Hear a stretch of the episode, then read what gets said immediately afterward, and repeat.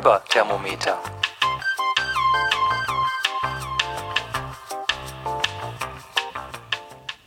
Herzlich willkommen. Das ist die 13. Folge von Fiberthermometer. Und jetzt vor Jahresende muss ich hier nochmal einen Zahn zulegen, denn die letzte ist schon wieder äh, zwei Monate her. Ich glaube, es war im Oktober. Und eigentlich hatte ich ja mal ähm, versprochen, schneller zu podcasten und äh, nicht immer alles so genau zu nehmen. Insofern ähm, fange ich erstmal mit denen an, die mich besonders motiviert haben für diese Folge, weil sie sich zurückgemeldet haben in irgendeiner Form.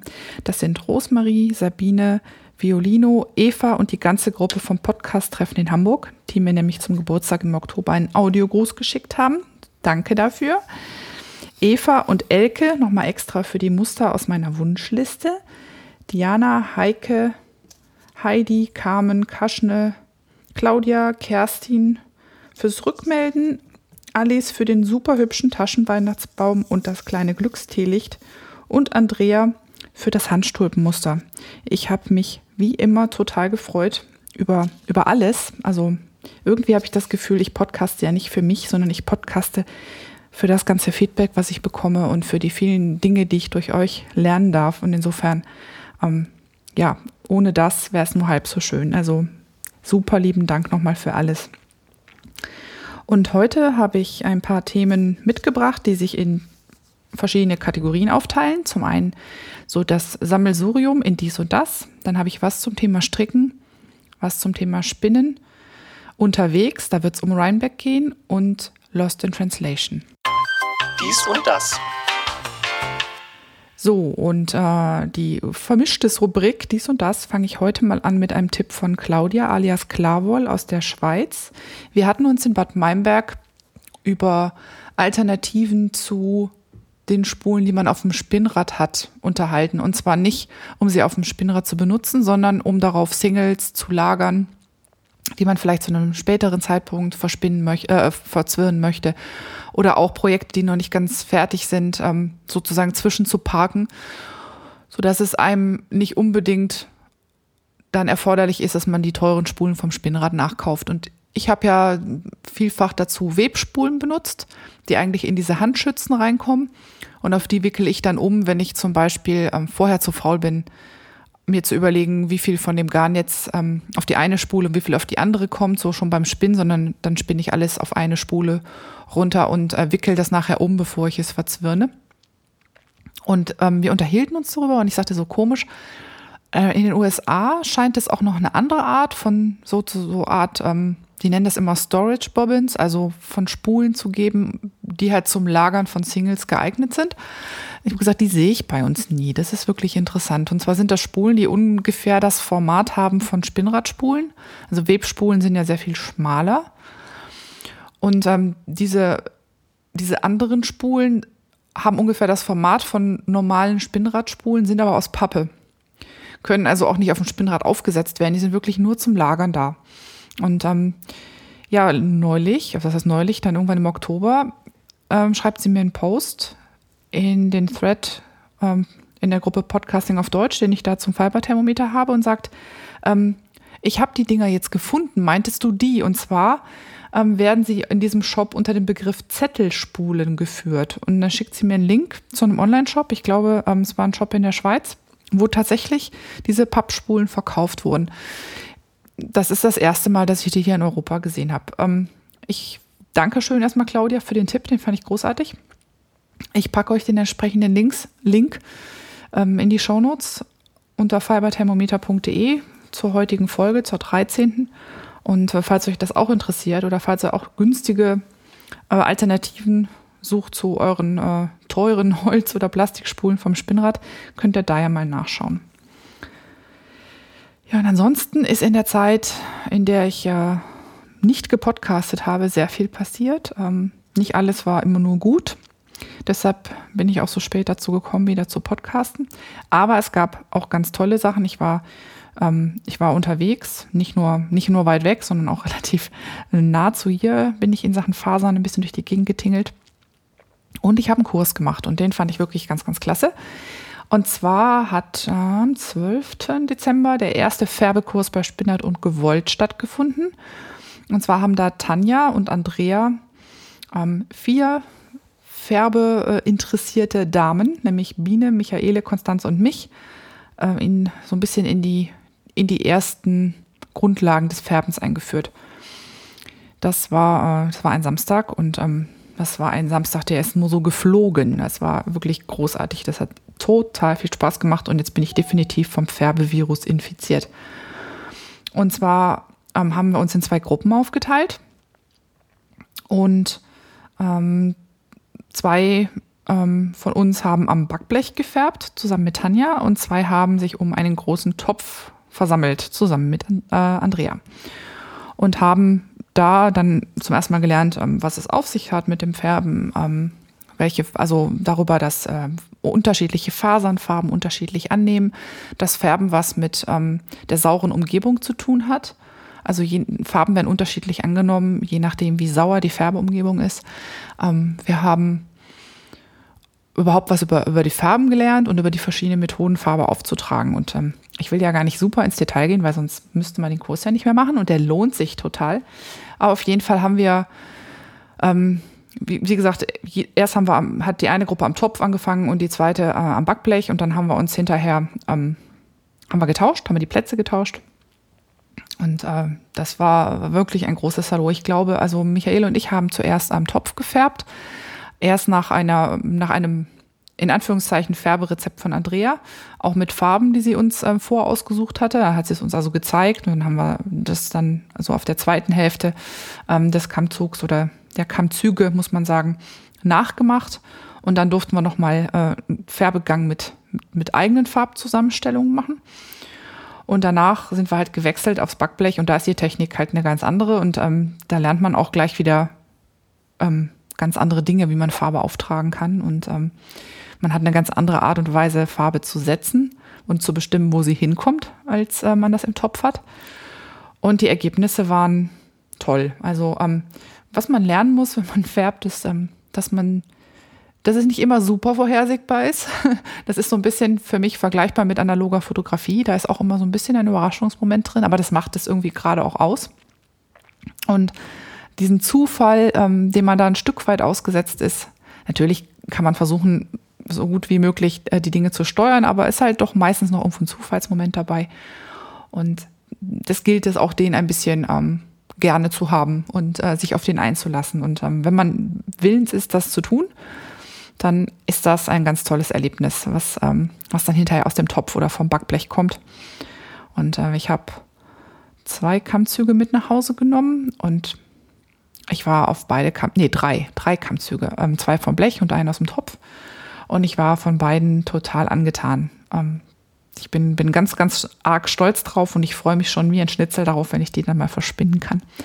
Ich ähm, packe euch den äh, Link zum Thread in der Spinnert und Gewollt Gruppe oder auch zum Yeti färbt, packe ich euch in die Show Notes. Da könnt ihr euch mal ein bisschen angucken, was wir für Mädels da so fabriziert haben gibt es Fotos zu den Fasern und ähm, ja, ich werde jetzt als nächstes mal dem, äh, in einem Verkaufhaus hier im Umkreis versuchen, ähm, günstig eine Wäscheschleuder zu ergattern, weil die ist natürlich unendlich praktisch beim Färben. Und so werde ich meinen Maschinenpark dann noch um eine Wäscheschleuder ergänzen. Äh, gut, dass ich einen so geduldigen Mann habe, der immer nur sagt, ja, hm, wenn es dir Spaß macht, dann besorg das doch. Also er hat ein bisschen schmunzeln müssen, aber die Wäscheschleuder ist schon abgesegnet. Also insofern weiß ich schon, was ja demnächst noch auf den Speicher wandert.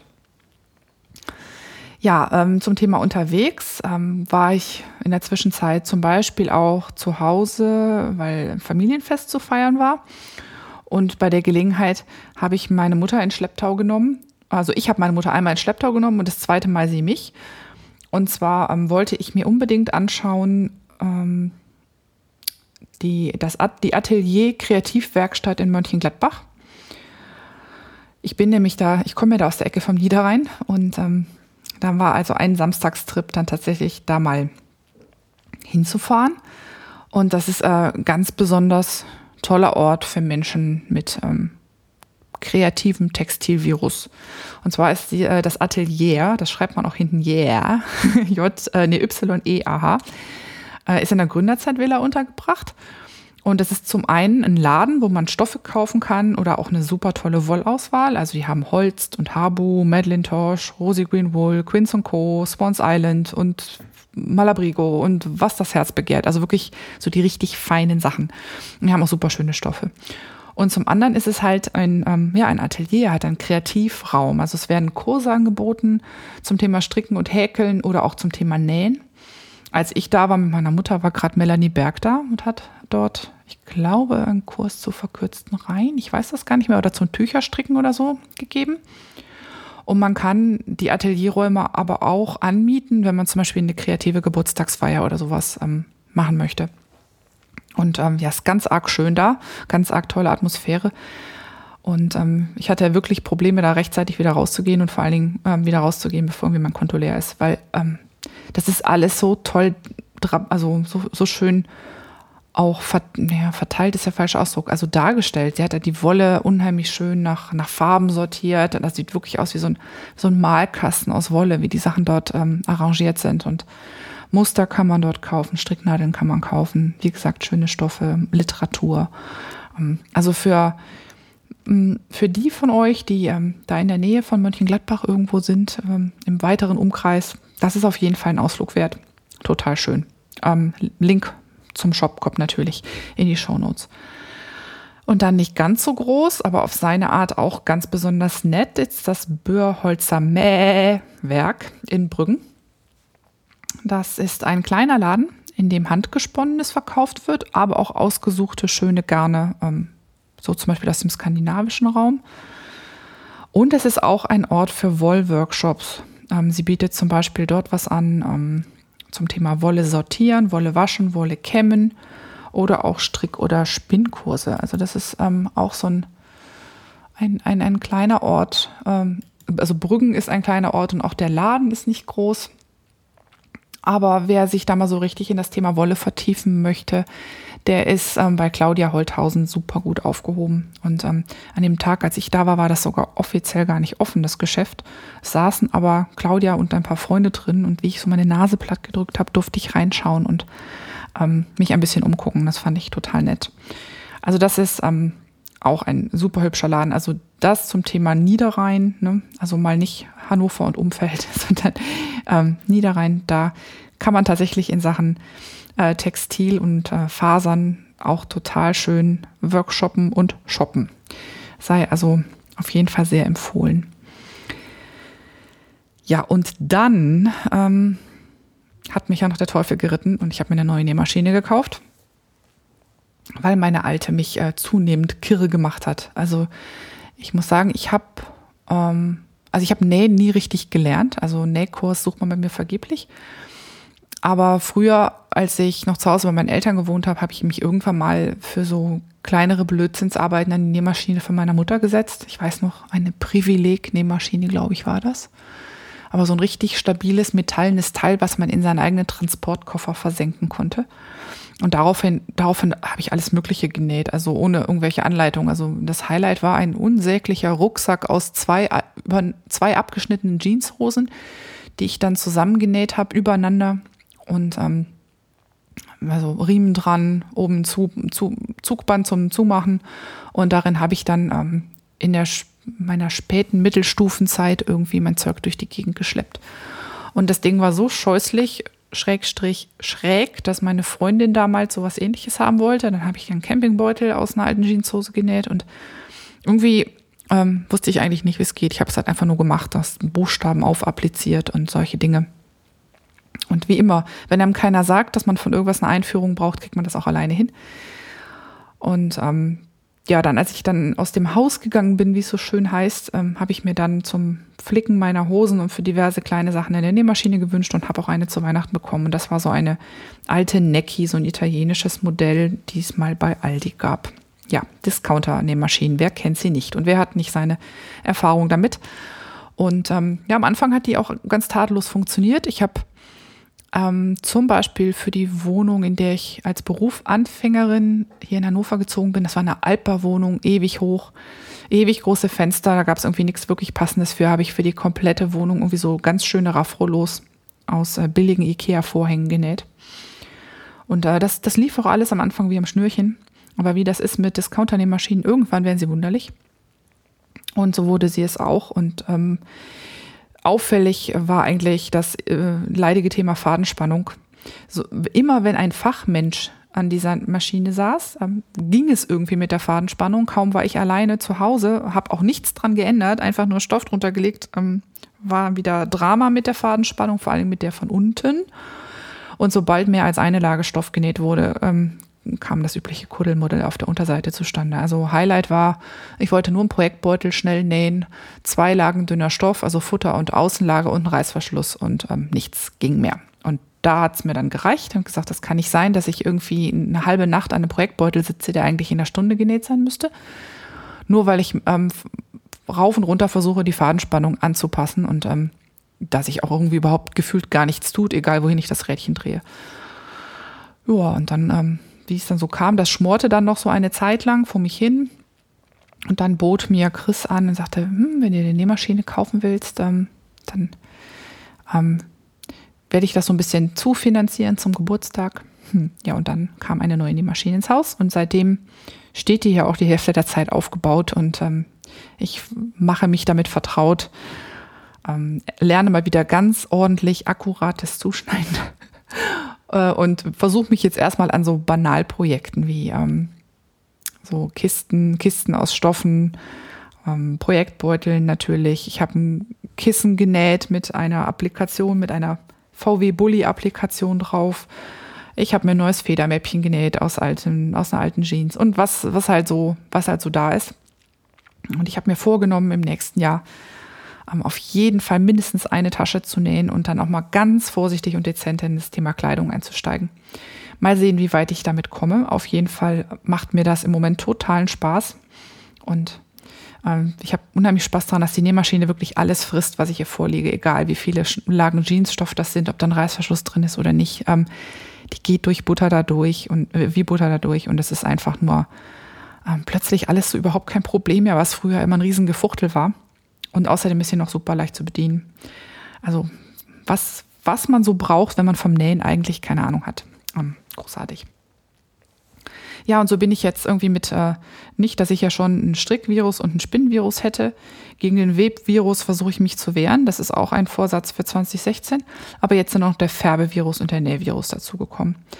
Ähm, insofern wird mir der Stoff für Podcast wahrscheinlich nicht ausgehen.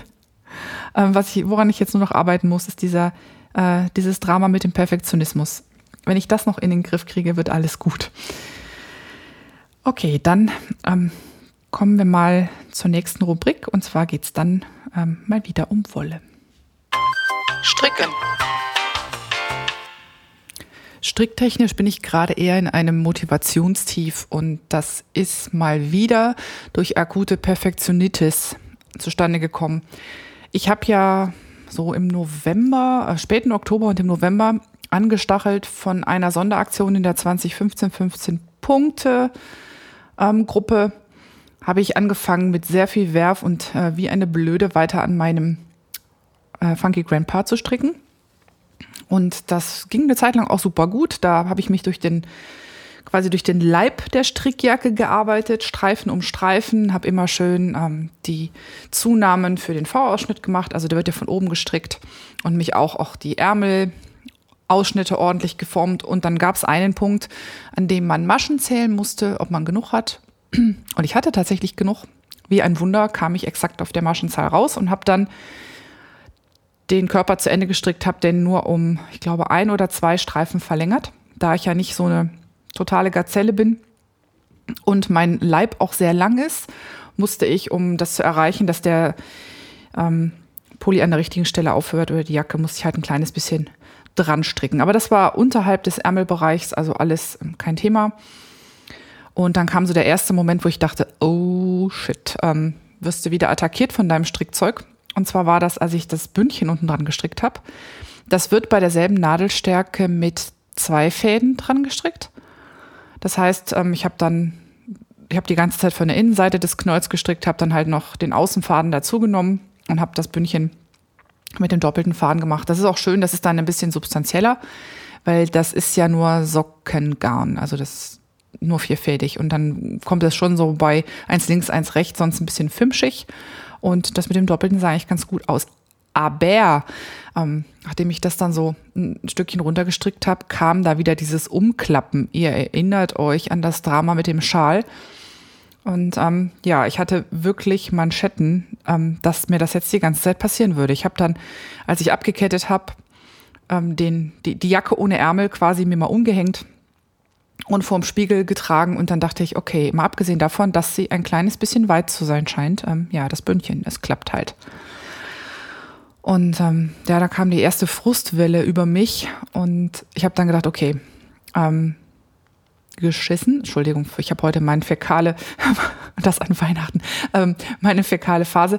Ähm, badest das Ding einfach und ähm, pinst es mal auf Maße und schau, was passiert. Und dann habe ich dem gutes, ähm, heißes Bad gegeben, der Jacke.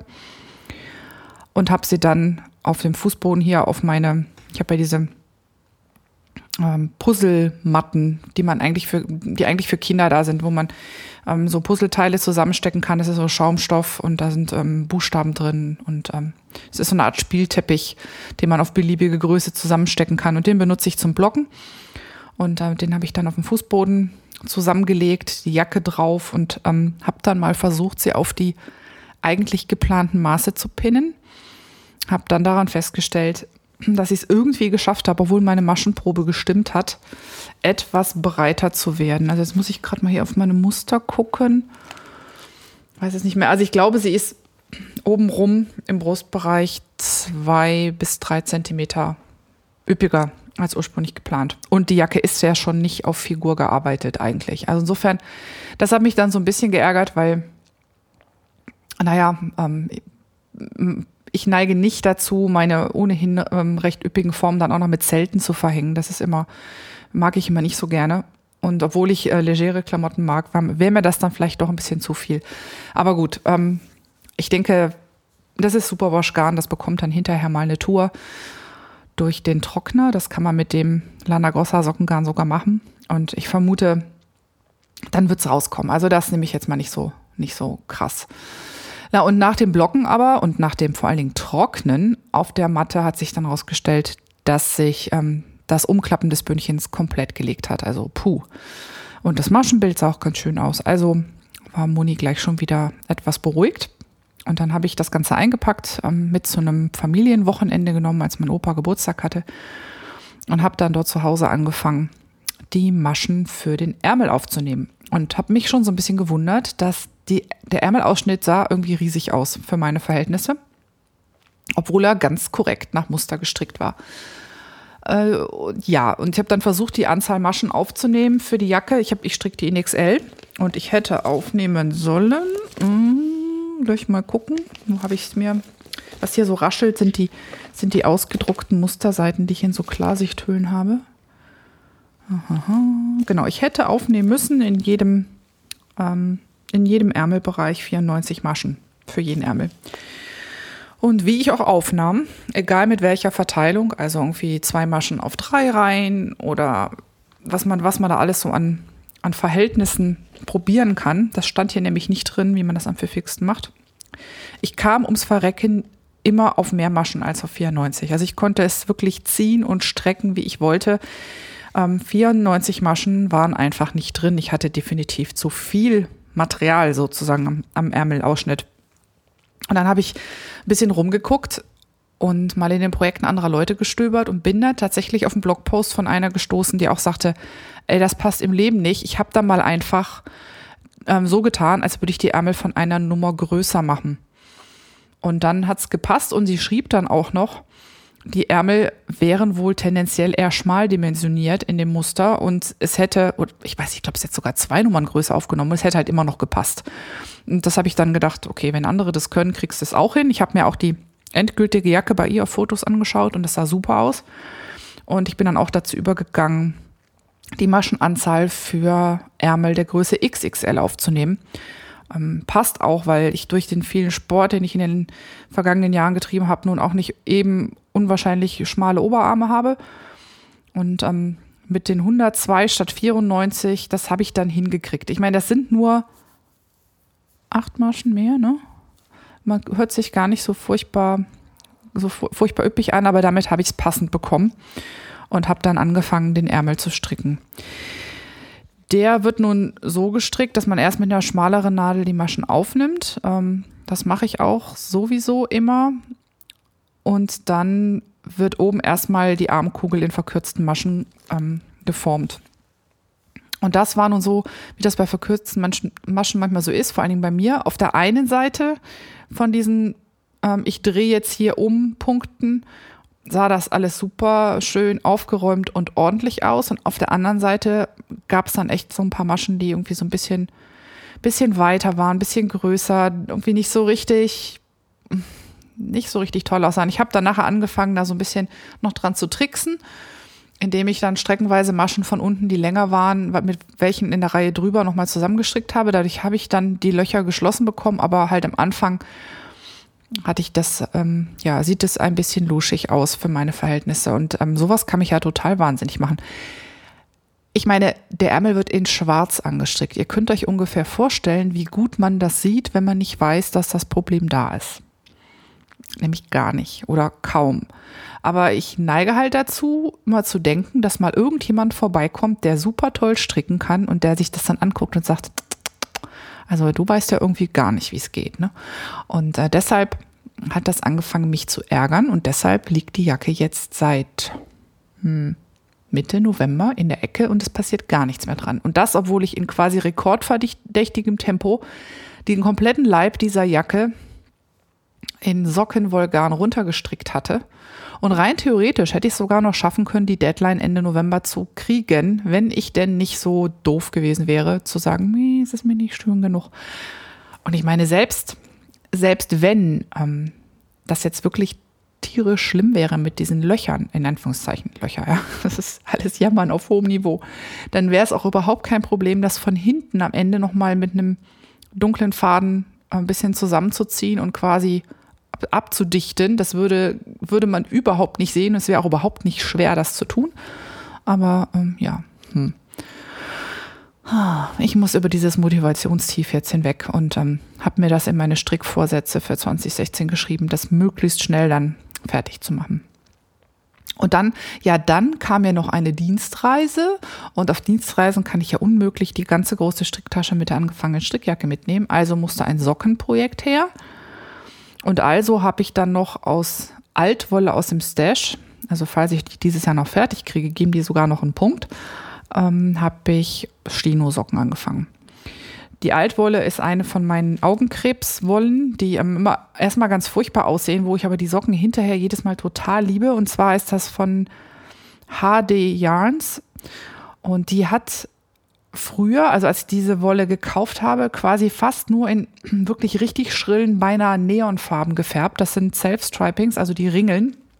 Und die, die ich da jetzt habe, die, die Ringeln auf dem, auf den ersten fünf Zentimetern ähm, mit zwei verschiedenen Farben. Dann bleibt eine Farbe stehen und dann kommt auf den nächsten fünf Zentimetern eine zweite Farbe hinzu. Davon bleibt dann wieder eine stehen. Also das gibt immer so Blöcke in verschiedenen also es, ich glaube, vorn, vorne fängt es an irgendwie in gelb-lila.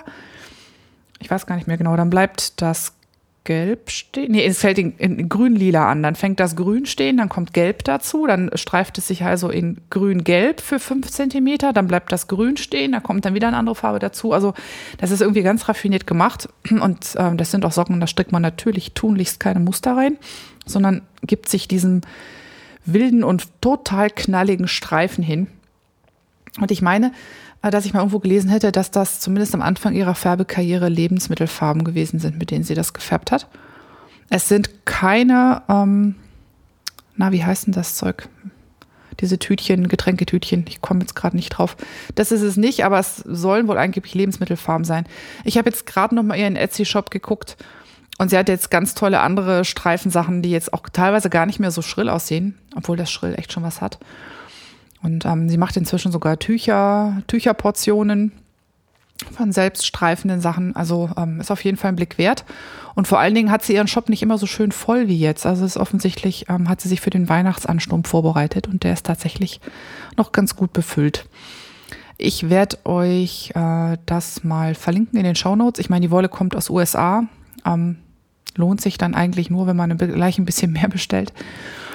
Aber sie hat damals super schnell geliefert und ähm, ich habe noch ein paar von, von HD Yarns im, äh, im Stash und da werde ich bestimmt noch ein paar Leuchtsocken von stricken und mich an denen freuen. Also ein paar habe ich und äh, jedes Mal, wenn die oben aus meinen Chucks rausgucken, muss ich breit grinsen, weil es einfach ähm, alles nur nicht langweilig. Gefällt mir total. Ja, und das ist das, was ich im Moment so stricke und ähm, bin auch froh, wenn ich das in absehbarer Zeit mal fertig kriege. Also versuche ich in den nächsten Tagen nichts Neues anzufangen. Ja, was passiert, wenn man so Segment nochmal durchhört, um zu testen, ob diesmal alles funktioniert hat? Ähm, habe ich gleich gemerkt, dass ich Unsinn gesammelt habe. Also sozusagen jetzt ganz auf die schnelle Errata hinten dran. Also erstmal sind das natürlich nicht verkürzte Maschen, sondern verkürzte Reihen. Ne? Aber wenn man so viel über lockere Maschen nachdenkt, dann ähm, gibt es Sprachkaries.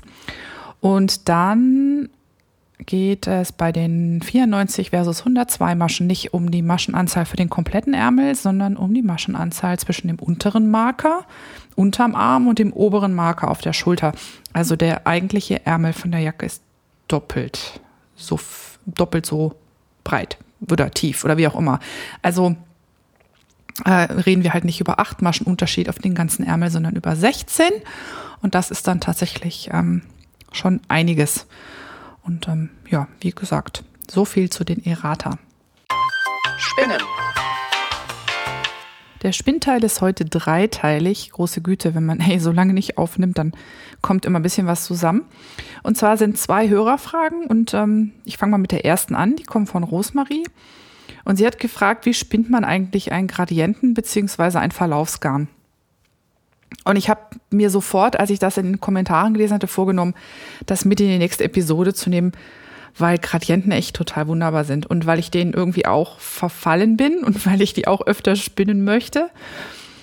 Und ähm, verfallen bin ich denen irgendwie deshalb, weil sie mich ständig überraschen. Selbst bei Farben, wo ich denke, dass die eigentlich nicht besonders klasse in ein Garn passen, finde ich das Ergebnis dann teilweise doch sehr charmant. Also bei dem Bilberry Zest ähm, Bats, die ich von Nunoko hatte, aus denen ich das Garn gesponnen habe, das dann wiederum mein Nayada-Tuch wurde, war das so. Also da ist das ja so ein, so ein Grün, was zwischen einem Wiesengrün und einem gelberen, zitrusähnlichen Grün dann nach lila rüber wechselt.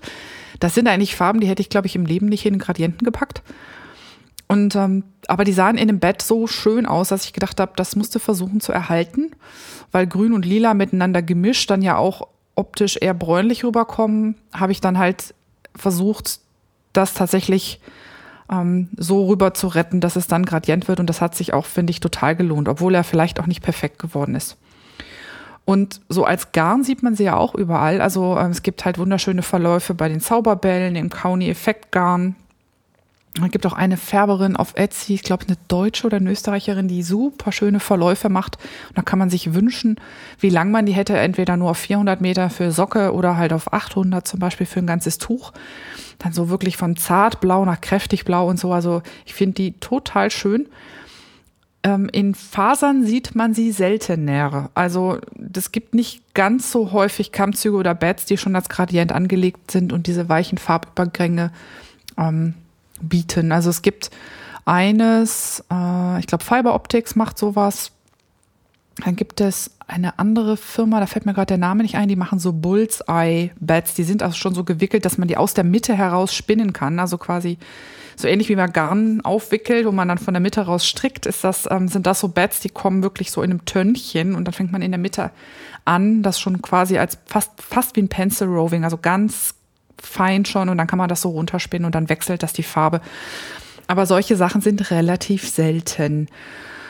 Und ähm, deshalb, ja, ähm, wie, ist, wie, wie arbeitet man, wenn man Verlaufsgarn machen möchte?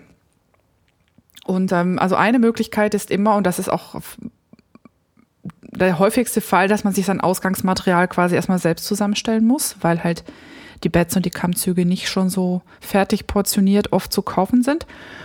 Und ähm, das kann man auf zwei verschiedene Arten machen. Also Art Nummer eins wäre, und das hat, glaube ich, jemand bei der letzten Tour de Vlies gemacht. Ich weiß nicht, war funny, was tut das?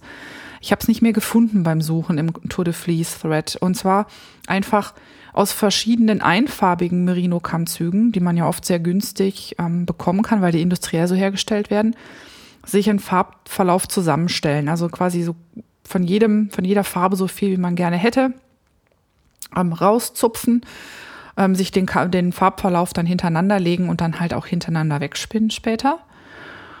Oder was man vielleicht viel häufiger tun würde, ähm, ist es einfach, diese mehrfarbigen Kammzüge zu benutzen, äh, die sich bei den meisten Spinnern im Stash stapeln, den man immer wieder verfällt, obwohl man von vornherein nicht wirklich weiß, was man daraus machen will. Und ähm, diese knallbunten Kammzüge sind halt häufig keine Verläufe, ähm, weil eine sehr beliebte Färbemethode die Kesselfärbung ähm, den echten Gradienten halt auch nicht so sehr einfach macht.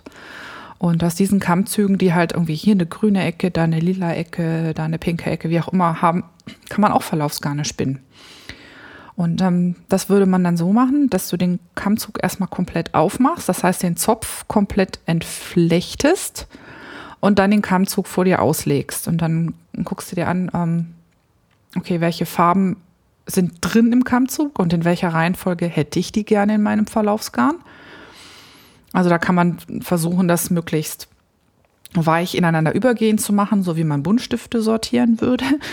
Man kann es natürlich auch, äh, kann die Farben natürlich auch anders hintereinander legen. Und ähm, im nächsten Schritt wird der Kammzug dann zerteilt, also zerrissen, in Portionen gleicher oder ähnlicher Farbe, die dann schön so in Häufchen sortiert werden. Und dann kann man sich, ähm, das ist dann das Ausgangsmaterial, und dann kann man sich wieder so quasi die so hinlegen, wie der Verlauf dann sein soll. Und wenn man das Ausgangsmaterial hat, also dasselbe kann man natürlich auch mit einem Bett machen. Das kann man auch ähm, entsprechend ähm, vorzerstückeln und dann sortieren. Dann geht es halt ums Spinnen und ähm, die naheliegendste Möglichkeit und was einem quasi auch immer gesagt wird, wenn es darum geht, ähm, Farben beim Spinnen zu erhalten, ist, alles hintereinander weg auf eine Spule zu spinnen und dann auf sich selbst Ketten zu zwirnen oder statt Kettenzwirn sagen ja auch viele Navajo-Zwirn. Das gibt dann ein sehr dichtes und ziemlich rundes Garn, bei dem die Farben beieinander bleiben. Das ist dann typischerweise ein dreifädiges Garn. Nachteil, es stellt relativ hohe Anforderungen an die Gleichmäßigkeit des Singles, weil sich dickere Passagen, die auf sich selbst zurückgezürnt werden, dann addieren. Und mir geht es zwar nicht so, aber es soll Leute geben, die nicht so gerne Socken tragen aus, ein, aus kettengezwirntem Garn, weil sich ähm, dadurch, dass man ja im Grunde eine Luftmaschenkette auf sich selbst zwirnt, so kleine Schlaufen ergeben. Und die können für manche sich hart anfühlen, wenn sie unterm Fuß sind nach einem verstrickten. Ähm, ich meine, meine Füße ähm, merken sowas im Leben nicht, aber ich äh, weiß nicht, also es, es, soll vorkommen, dass es manche Leute stört. Also ich habe sogar schon mitbekommen, dass es Menschen gibt, die ihre Socken an der Sohle ähm, nicht glatt rechts, sondern links stricken, damit die glatt rechte Seite innen ist und damit das auf der Sohle nicht diese kleinen ähm, Knüppelchen gibt, die die Rückseite von, von glatt rechts hat.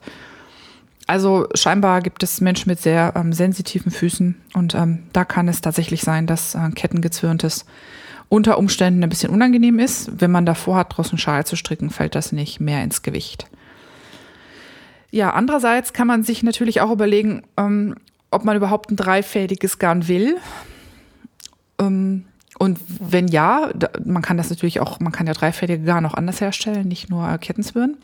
Oder ähm, du willst vielleicht nur ein zweifädiges Garn haben. Und dann wäre halt der nächste Schritt die Faserhäufchen, die man sich so schön sortiert hat ähm, also die Faserhäufchen gleicher Farbe nochmal in zwei oder vielleicht auch drei gleiche Teile aufzuteilen, um dann im Anschluss jeden Teil auf eine separate Spule zu verspinnen. Und diese Spulen werden dann, oder beziehungsweise die Singles auf der Spule werden dann ganz normal zwei- oder dreifädig verzwirnt. Ja, und weil ähm, auch der beste Spinner oder die beste Spinnerin niemals hundertprozentig gleichmäßig und konsistent spinnt, ist die Wahrscheinlichkeit recht hoch, dass die Farbwechsel ähm, der einzelnen Singles beim Verzwirren eben nicht haargenau aufeinander passen. Ich persönlich finde das gar nicht schlimm und das muss auch dem Farbverlauf gar nicht wirklich schaden, sondern das kann eine recht interessante Übergangs, ähm, kann zu recht interessanten, ja so Bereichen äh, führen, wo sich dann die einzelnen Farben nicht exakt treffen, aber wo sie quasi ähm, sich eine Zeit lang miteinander mischen, bevor dann wieder der, der in Anführungszeichen reine Bereich kommt. Diese weichen ähm, Übergangsstellen finde ich persönlich oft ganz hübsch, weshalb sie mich ähm, im Verlaufsgarn überhaupt nicht stören. Aber wer seinen inneren Monk zufriedenstellen möchte, äh, macht es wie Gillian Moreno, Editor-in-Chief von der Nitty Spin. Sie nimmt dann den Single, der beim Zwirnen aus der Reihe tanzt, also farbverlaufsmäßig aus der Reihe tanzt, trennt den durch, wickelt den so lange von der Spule ab, bis der richtige Farbton kommt, reißt dann den kompletten unpassenden Teil raus, so eine Verschwendung, und führt dann beim Enden, äh, beim Zwirnen die Enden nachher wieder zusammen. Ähm, das kann man ja relativ einfach machen. Das fällt auch tatsächlich ähm, im fertigen Garn meist fast gar nicht auf. Also ist interessant, wie un unsichtbar solche Stückelungsmanöver dann sind. Wäre mir aber ehrlich gesagt zu doof, ähm, weil ich auch so ungern Reste habe, wenn ich irgendwie spinne. Und es würde mich wahrscheinlich mehr annerven als so ein kleines Stückchen ähm, Übergang im Verlauf, der halt dann so Barberpole ist und nicht ähm, hundertprozentig rein. Ähm, wie gesagt, bei der schon erwähnten Najada und äh, dem Gradientversuch da habe ich das auch, dass dann ähm, ich auf, weil, also der ist von Bets gesponnen und ähm, das sind insgesamt vier Bets gewesen. Und die sind halt auch nicht immer hundertprozentig gleich im Bett schon angelegt. Also manchmal ist halt das, die eine Farbe ein bisschen weiter nach links oder rechts rüber geschoben gewesen. Und je nachdem, wie ich das Bett dann zerteilt habe beim Spinnen, ähm, passte das dann halt nicht hundertprozentig genau. Und so habe ich dann tatsächlich Phasen, wo sich dann grün und lila überlappen, was aber am Ende im Tuch, im gestrickten ganz prima aussieht. Also insofern würde ich das mit den Gradienten an der Stelle nicht allzu religiös sehen. Aber das sind so die Möglichkeiten, wie man es machen kann. Und dann fällt mir noch ein, dass es auch manchmal Kammzüge gibt, die in sich selbst eine Wiederholung der Farbabschnitte geben. Also wenn man den Kammzug auseinanderlegt, stellt man fest, dass man irgendwie bis zur Mitte des Kammzugs, sag ich mal, äh, rot, grün, lila hat und gelb und dann in der zweiten Hälfte hat man wieder irgendwann dieselbe Abfolge und die Farbabschnitte sind auch relativ ähnlich gleich. Äh, relativ ähnlich gleich. Die Farbabschnitte sind relativ ähnlich lang. Und wenn man das hat, dann ähm, kann man sich den Kammzug mal so hinlegen in Schlaufen, dass man, dass man das genau sieht, wo die, wo dann der Rapport quasi wieder anfängt. Und dann zerteilt man einfach zwischen den Rapporten die Kammzüge, spinnt sie auf zwei separate Spulen und ähm, zwirnt das dann wieder übereinander. Dann hat man quasi äh, den Verlauf oder mit der allergeringsten, mit dem allergeringsten Sortieraufwand. Je nachdem, wie die Farben allerdings im Kammzug ineinander übergehen, also wenn es wirklich nur Farbflecken sind, die keine richtigen Farbübergänge haben, ist es halt auch nicht wirklich ein Verlaufsgarn, sondern halt nur ein Garn, wo dann die Farben aus dem Kappzug erhalten wurden einigermaßen, aber wo nicht wirklich ein, ein weicher Übergang zu sehen ist. Aber ähm, ja, manche Färber legen ja sehr viel Wert drauf, dass die Farben tatsächlich so langsam ineinander übergehen. Und wenn man sowas erwischt und so einen Kammzug erwischt, der dann auch einen Rapport hat, kann man quasi auch zwischen, einfach zwischen den Rapporten teilen und dann auf separate Spulen spinnen. Ja, das war die erste Hörerfrage zum Thema Spinnen. Und dann ähm, hatte ich noch zwischendurch meine Reverie DM gekriegt und zwar von Elke alias äh, Strickspleen, die kennt ihr. Und sie schrieb mir ähm, ungefähr sowas wie: Ich hätte da mal eine Frage an dich. Kennst du das Kromsky Fantasia oder könntest du mir sonst irgendwelche Empfehlungen für ein Anfängerspinnrad geben? Und ähm, gibt es überhaupt Anfängerspinnräder oder kauft man sich gleich besser was Gescheites? Ich hatte da äh, ganz unerwartet und zufällig sozusagen von einer Bekannten ihr Uralt-Spinnrad geliehen bekommen, eine zweifädige Ziege, so dass ich endlich mal das Spinnen ausprobieren konnte. Und ich bin natürlich infiziert, kaum dass ich einen Faden in der Hand hatte, hatte, hatte schon richtig hinbekäme, Klammer zu. Das ließ mich breit grinsen, weil so ungefähr ist es mir auch gegangen. Deshalb würde ich gerne mal nachhören, ob du die Kromsky-Räder vielleicht zufällig kennst, denn das Fantasia hat mir optisch schon immer gefallen und nachdem ich mir zum Geburtstag erst einen Webrahmen geleistet habe, will ich nicht gleich ähm, jede Menge Geld für ein Rad ausgeben. Also Firmen wie Maya Craft, Schacht und so weiter kommen mir schon sehr teuer vor und ich weiß nicht, ob sich das lohnt, solange man sich noch nicht sicher ist, ob man beim Hobby bleibt. Ähm, vom Henkis habe ich gelesen, dass es sehr stark einzieht und deshalb nur für Erfahrene passt, von den Wartelisten mal ganz abgesehen. Und leider gibt es hier in der Gegend null Möglichkeit, Möglichkeiten, Spinnräder auszuprobieren und so weiter und so fort. Ähm, genau, und ähm, da habe ich mich dann hingesetzt und ähm, habe mir mal überlegt, wie beantworte ich das denn jetzt eigentlich? Weil ich habe ja noch kein einziges Kromski gesponnen. Ähm, und meine ersten, meine, der erste Teil der Frage, den ich dann ähm, in, ihrer, in der Antwort an Elke drin hatte, war halt die Frage, gibt es überhaupt andere Anfängerspinnräder oder kauft, sich, kauft man sich gleich was Gescheites? Und ähm, da habe ich dann so ein bisschen drauf rumgekaut. Und äh, die Antwort war ein klares Jein. Ähm, also für mich, jetzt für mich, würde ich einen Anfängerspinnrad wahrscheinlich am ehesten so definieren, dass es ein Rad ist, ähm, auf dem man, auch wenn man noch nicht so geübt ist, also keine ausgefeilte Technik hat und auch keine Spinnerfahrung hat, relativ leicht unterschiedlichste Garne spinnen kann. Und das dann auch, wenn man dann äh, mehr Erfahrung hat und der Anspruch zunimmt, noch eine Zeit lang vorhält. Und ähm, das gerade unter dem Aspekt, dass man nicht weiß, ob man beim Hobby bleibt, ähm, das dann noch in einer Preislage, die das Gebühr, äh, die das Budget nicht über Gebühr strapaziert. Und ähm, das äh, war so meine Definition von Anfängerspinnrad. Denn natürlich ist es so, dass jemand, der sehr erfahren ist im Spinnen, eigentlich fast jedes Rad zu fast allem überreden kann. Ausnahme vielleicht auf einem Flachs, Flachsrad Artian zu spinnen, ist wegen des kleinen ähm, Einzugslochs ein bisschen kompliziert. Ähm, aber jemand, der anfängt, ähm, möchte wahrscheinlich eher ein unkompliziert, unkompliziertes Rad haben. Das tut, was es soll, ohne dass man sich bis in das Klein-Klein dann in ähm, Spinnradmechanik einarbeiten muss. Und deshalb war mein Vorschlag an Sie, dass sie sich vielleicht nach einem Rad mit äh, sogenannter Scotch Tension umsieht, also am Flügel angetrieben und an der Spule abgebremst. Und dass sie die Räder mit Irish Tension, also über die Spule angetrieben und am Flügel abgebremst, erstmal eher links liegen lässt. Auch wenn genau die Räder, also äh, Spulen angetrieben und am Flügel gebremst, ähm, oft sehr günstig zu bekommen sind. Also man, was man oft kriegt, sind ähm, einige Räder der Marke Louette oder auch Nachbauten davon, ähm, die man sehr, sehr günstig über eBay schießen kann, oft für unter 200 Euro. Und äh, die häufig in diese Kategorie fallen. Ähm, der starke Einzug, ähm, wie es dann auch das Henkis übrigens hat, ist zwar nicht für jeden Anfänger ein Problem, macht die Räder aber ein bisschen weniger vielseitig, ähm, zumindest solange man noch nicht so viel Spinnerfahrung hat. Solche Räder sind ganz toll für dickere Garne und auch äh, wirkliche Arbeitstiere, wenn es ums Zwirnen geht. Aber um sie zum Dünnspinnen zu bewegen, braucht es ein paar extra Handgriffe. Äh, es geht, ja. Man kann halt auch auf ähm, Irish Tension Räder dünn spinnen, wenn man weiß wie. Aber ähm, das ist was, was ich als Anfänger eher lieber nicht ausprobieren würde. Dann gibt es die doppelfädig anzutreibenden Räder, wie viele Ziegen ähm, zum Beispiel das Schacht Reefs oder auch das ähm, oder auch aber auch äh, Nicht-Ziegen, also Böcke, also Castle Wheels, wie das Ladybug oder das Matchless, ähm, die man zwar auch als Scotch Tension betreiben kann, aber die halt auch relativ teuer sind. Also doppelfädig anzutreibende Räder sind super. Ähm, ich liebe sie. Sie tendieren aber eher dazu, ähm, sich zum produktiven und schnellen Spinnen von feineren Garnen zu eignen. Klammer auf, auch hier kann man das natürlich anders machen, wenn man weiß wie, Klammer zu. Aber sie sind halt eher Spezialisten für feinere Sachen.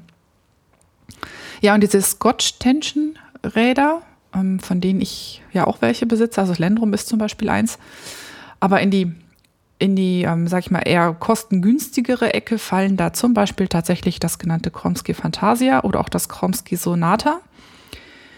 Die habe ich beide schon super häufig gesehen, aber noch nicht so häufig gesponnen. Also ähm, Eva AK Fünkchen vom Wollwilber Podcast hat ein Fantasia und soweit ich weiß, liebt sie es. Und Heidi, die in der Yeti-Gruppe, ähm, also bei Podcasting auf Deutsch unter dem Nekrominchen unterwegs ist. Und viele, viele andere, ähm, die ich auf Spinntreffen treffe, haben ein Sonata und lieben es auch. Und das Letztere kommt mit einem Rucksack und deshalb ist das natürlich auch eine super Sache, wenn man mal zum Spinntreffen gehen möchte. Was ich durchaus auch einen wichtigen Aspekt finde, wenn man sich sein erstes Rad kauft, denn irgendwie finde ich, dass gemeinsam Spinnen doppelt so viel Spaß macht. Ja, und beide Räder, ähm, das ist den Kromsky-Rädern sowieso eigen, ähm, sind jetzt preislich nicht in der Mercedes-Kategorie. Ähm, so kann man so richtig viel nicht falsch machen. Ähm, dazu kommt auch noch, dass man Spinnräder in der Regel fast für den Preis, für den man sie gekauft hat, auch verkaufen kann. Also ich habe gar nicht den Eindruck, dass man da sehr viel Wertverfall hat. Also die beiden sind auf jeden Fall ähm, scheinbar eine gute, eine gute Wahl. Ich kenne sie persönlich nicht, aber die, die ich kenne, ähm, haben eigentlich meistens nicht vor, es wieder abzugeben. Eine andere Option in einer Preisliga, die ähm, durchaus ähm, ja, anfängertauglich will ich jetzt gar nicht sagen. Also ich meine, je nachdem, wie man seine Prioritäten setzt, möchte man vielleicht für ein Spinnrad auch gar nicht so viel Geld ausgeben und das ist auch völlig okay so. Äh, Gibt es da noch das Woolmakers Bliss? Hinter Woolmakers steckt hier auch Luet. Ist aber auch ein Scotch Tensionrad. Das gibt es äh, mit einem Tritt und mit zwei Tritten. Ähm, ihr werdet das sicherlich schon mal gesehen haben. Das ist ähm, ein weißes Rad aus, ähm, ich glaube, MD, nicht MDF, äh, Multiplex, genau, Multiplex. Ähm, es wird deshalb auch oft das IKEA-Rad unter den Spinnrädern genannt, weil es so ein bisschen so nordischen Charme versprüht. Und äh, das interessiert mich total, das würde ich gerne mal Probe spinnen, ähm, weil ich das irgendwie sensationell gut finde, dass das, ähm, dass das halt wirklich so günstig ist. Das ist irgendwie großartig, wenn man da so einen Einstiegspunkt hat, wo man sagen kann, okay, ähm, wenn eine Schule mal Spinnräder anschaffen möchte oder äh, eine Spinngruppe welche da haben möchte zum, zum Verleihen oder für Anfänger zum, zum Üben, dann wären das einfach tolle Räder. Und das scheint auch ein ganz prima Rad zu sein. Ich glaube, ähm, Shanti hat eins. Ähm, müsste man bei ihr vielleicht mal nachfragen, wer sich für das Rad interessiert. Und ich glaube, der Preispunkt liegt irgendwie bei 250 Euro oder so beim Einstieg. Es ist nicht das allerhöchstwertig, ähm, allerhöchstwertig äh, hergestellte Rad. Also ähm, ich, ich höre und lese, dass es wohl durchaus zum Klappern neigt und ähm, dass die eine oder andere Verbindung ein bisschen nachjustiert werden muss. Aber ähm, wer sich ein bisschen später auskennt, äh, dann kann man auch mal ein bisschen Spinnradmodding betreiben. Habe ich bei meinem auch gemacht, bei dem, bei dem Gem. Ähm, ja, das wäre auch noch eine Option so für den, für den Einstieg. Ansonsten gibt es natürlich auch hochpreisige Räder, die sich super für den Einstieg eignen. Das ist zum Beispiel das Lendrum. Ähm, da bin ich ja super überzeugt von, weil das einfach ein Rad ist, woran man sich setzt und plötzlich, äh, also ich habe es immer so empfunden, dass es ein sehr, sehr leicht zu handhabendes Rad ist, weil es überhaupt nicht zickt. Und es gibt andere hochpreisige Räder, ähm, die hochgehandelt werden, die aber für einen Anfänger eher schwer zu spinnen sind, weil sie halt etwas dievenmäßig daherkommen. Aber ich glaube, die drei, die ich jetzt eben hier erwähnt hatte und die ich alle noch nicht gesponnen habe, von denen lese ich zumindest, dass sie es nicht tun. Und da sie auch nicht hochpreisig sind, kann man wahrscheinlich nicht besonders viel falsch machen. Ja, von Elke habe ich dann hinterher erfahren, dass sie sich tatsächlich ein Fantasia gekauft hat. Und ähm, ich habe noch nichts über ihre Erfahrung damit dann gehört, aber zumindest ist das Fantasia eingezogen. Und Elke, wenn du Lust hast, kannst du ja mal ähm, in den Kommentaren zum Fiber-Thermometer-Thread in der Podcasting auf Deutsch Gruppe oder auch in den Kommentaren äh, auf, den, auf den Shownotes unter fiberthermometer.de hinterlassen, wie es denn so ist, ähm, frisch mit dem Spinnvirus infiziert zu sein und wie sich das Fantasia so spinnt. Würde mich auf jeden Fall total freuen, das zu hören. So, und Teil 3 des Spinnsegments ähm, ist dann äh, die Frage, was habe ich eigentlich in der letzten Zeit gesponnen? Und ähm, mein letztes Gemeinsamspinnen war ja auf dem Hoffest bei Dornröschenwolle. Das hatte ich ja in der letzten Folge schon ähm, ein bisschen erzählt. Und äh, Dornröschenwolle, Hoffest ist ja für mich immer so der Zeitpunkt im Jahr, wo ich ähm, in anderer Leutes Restekisten greife, um mir dicke Bats zusammenzukurbeln. Oder was heißt, so dick sind sie gar nicht, aber wild sind sie häufig. Und so hatte ich vom Hoffest 2014 noch zwei Bats von dreien, die ich noch nicht versponnen hatte. Und ich hatte mir vom, auf dem Hoffest auch gleich noch ein neues zusammengedreht. Und die habe ich dann in der letzten Zeit ähm, abends so, wenn ich noch Lust hatte, ein bisschen zu spinnen, ähm, habe ich die äh, mir vorgeknöpft, habe die äh, in Teile zerrissen und dann, was ich gerne mache, so ein dickes Rolex draus gedreht und dann ähm, im langen Auszug gesponnen. Und ich muss sagen, ich bin total begeistert. Also das muss ich echt häufiger machen, ähm, sowohl das am langen Auszug spinnen, das übt nämlich, ähm, als auch wirklich ähm, Bats aus so scheinbar scheinbar überhaupt nicht zusammenpassenden Farben ähm, zusammenzudrehen, weil die Garne unfassbar lebhaft werden in ihrer Struktur. Ich habe zwei rote gehabt, also das neue und das alte, die beide ähm, im Basissatz sozusagen ähm, rote bis dunkelrote Fasern hatten, wo ich dann aber teilweise knatschgelb, knatschlila und leuchtendes Orange noch mit reingeworfen habe. Teilweise auch ein bisschen weißes Angora, was noch rumflog und hier und da so ein bisschen äh, Seide oder auch mal knallgelbes Angelina. Und das, das bei mir, weil ich bin Glitter eigentlich total doof. Und ähm, beide, beide Garne sind in sich harmonisch, obwohl sie halt wirklich wild sind von der, von der Farbzusammenstellung und sind aber wirklich sehr, sehr lebhaft und sehr harmonische rote Garne geworden, die ich total liebe. Und durch das ähm, am langen Auszug verspinnen sind sie halt auch, schließen sie super viel Luft ein, sind sie total fluffig und, und plusterig und also ich muss mir da unbedingt was draus machen. Ähm, bin noch gar nicht sicher, was genau. Vom letzten Jahr ist ja auch noch ein lila Strang übrig, den ich aus einem lila Bett gemacht hatte. Der wartet auch nur drauf, ähm, dass die anderen sich dazugesellen. Und das letzte Bett war ausnahmsweise nicht rot, sondern war ein grünes. Da war so ein, so ein apfeliges Grün, in das ich dann irgendwie noch pink, gelb und auch orange geworfen hatte und auch noch so ein bisschen blaugrün an irgendeiner Stelle. Und das ist jetzt tatsächlich ein schönes, ja, mintgrünes Fädchen geworden, wo aber dann halt zwischendurch mal rot vorkommt oder mal pink vorkommt und es ist so richtig frühlingshaft, das ist total schön. Und ähm, das ist wirklich, das, das muss ich mir merken, äh, farblich da mal häufiger äh, irgendwie ein bisschen wilder zu werden, auch wenn ich denke, dass das eigentlich gar nicht passt. Einfach mal probieren geht über studieren. Und ähm, das Ergebnis mag ich total. Die liegen jetzt bei mir auf dem Tisch hier und die werden immer wieder mal so ein bisschen bekuschelt und auch verzückt angeguckt. Kann man gar nicht richtig fotografieren, wie schön die Farben kommen. Und das ist so ein bisschen auch ein Spinnenvorsatz fürs nächste Mal, ähm, meinen Kadierer ein bisschen mehr zu befüttern und halt wirklich auch mal so nach Restetüten Ausschau zu halten und die dann wild zusammenzuwerfen beim Kadieren. Für mehr Bunt in meinen Schals und Handschuhen und Socken und wie auch immer, wo das dann rein verstrickt wird. Fiberthermometer unterwegs.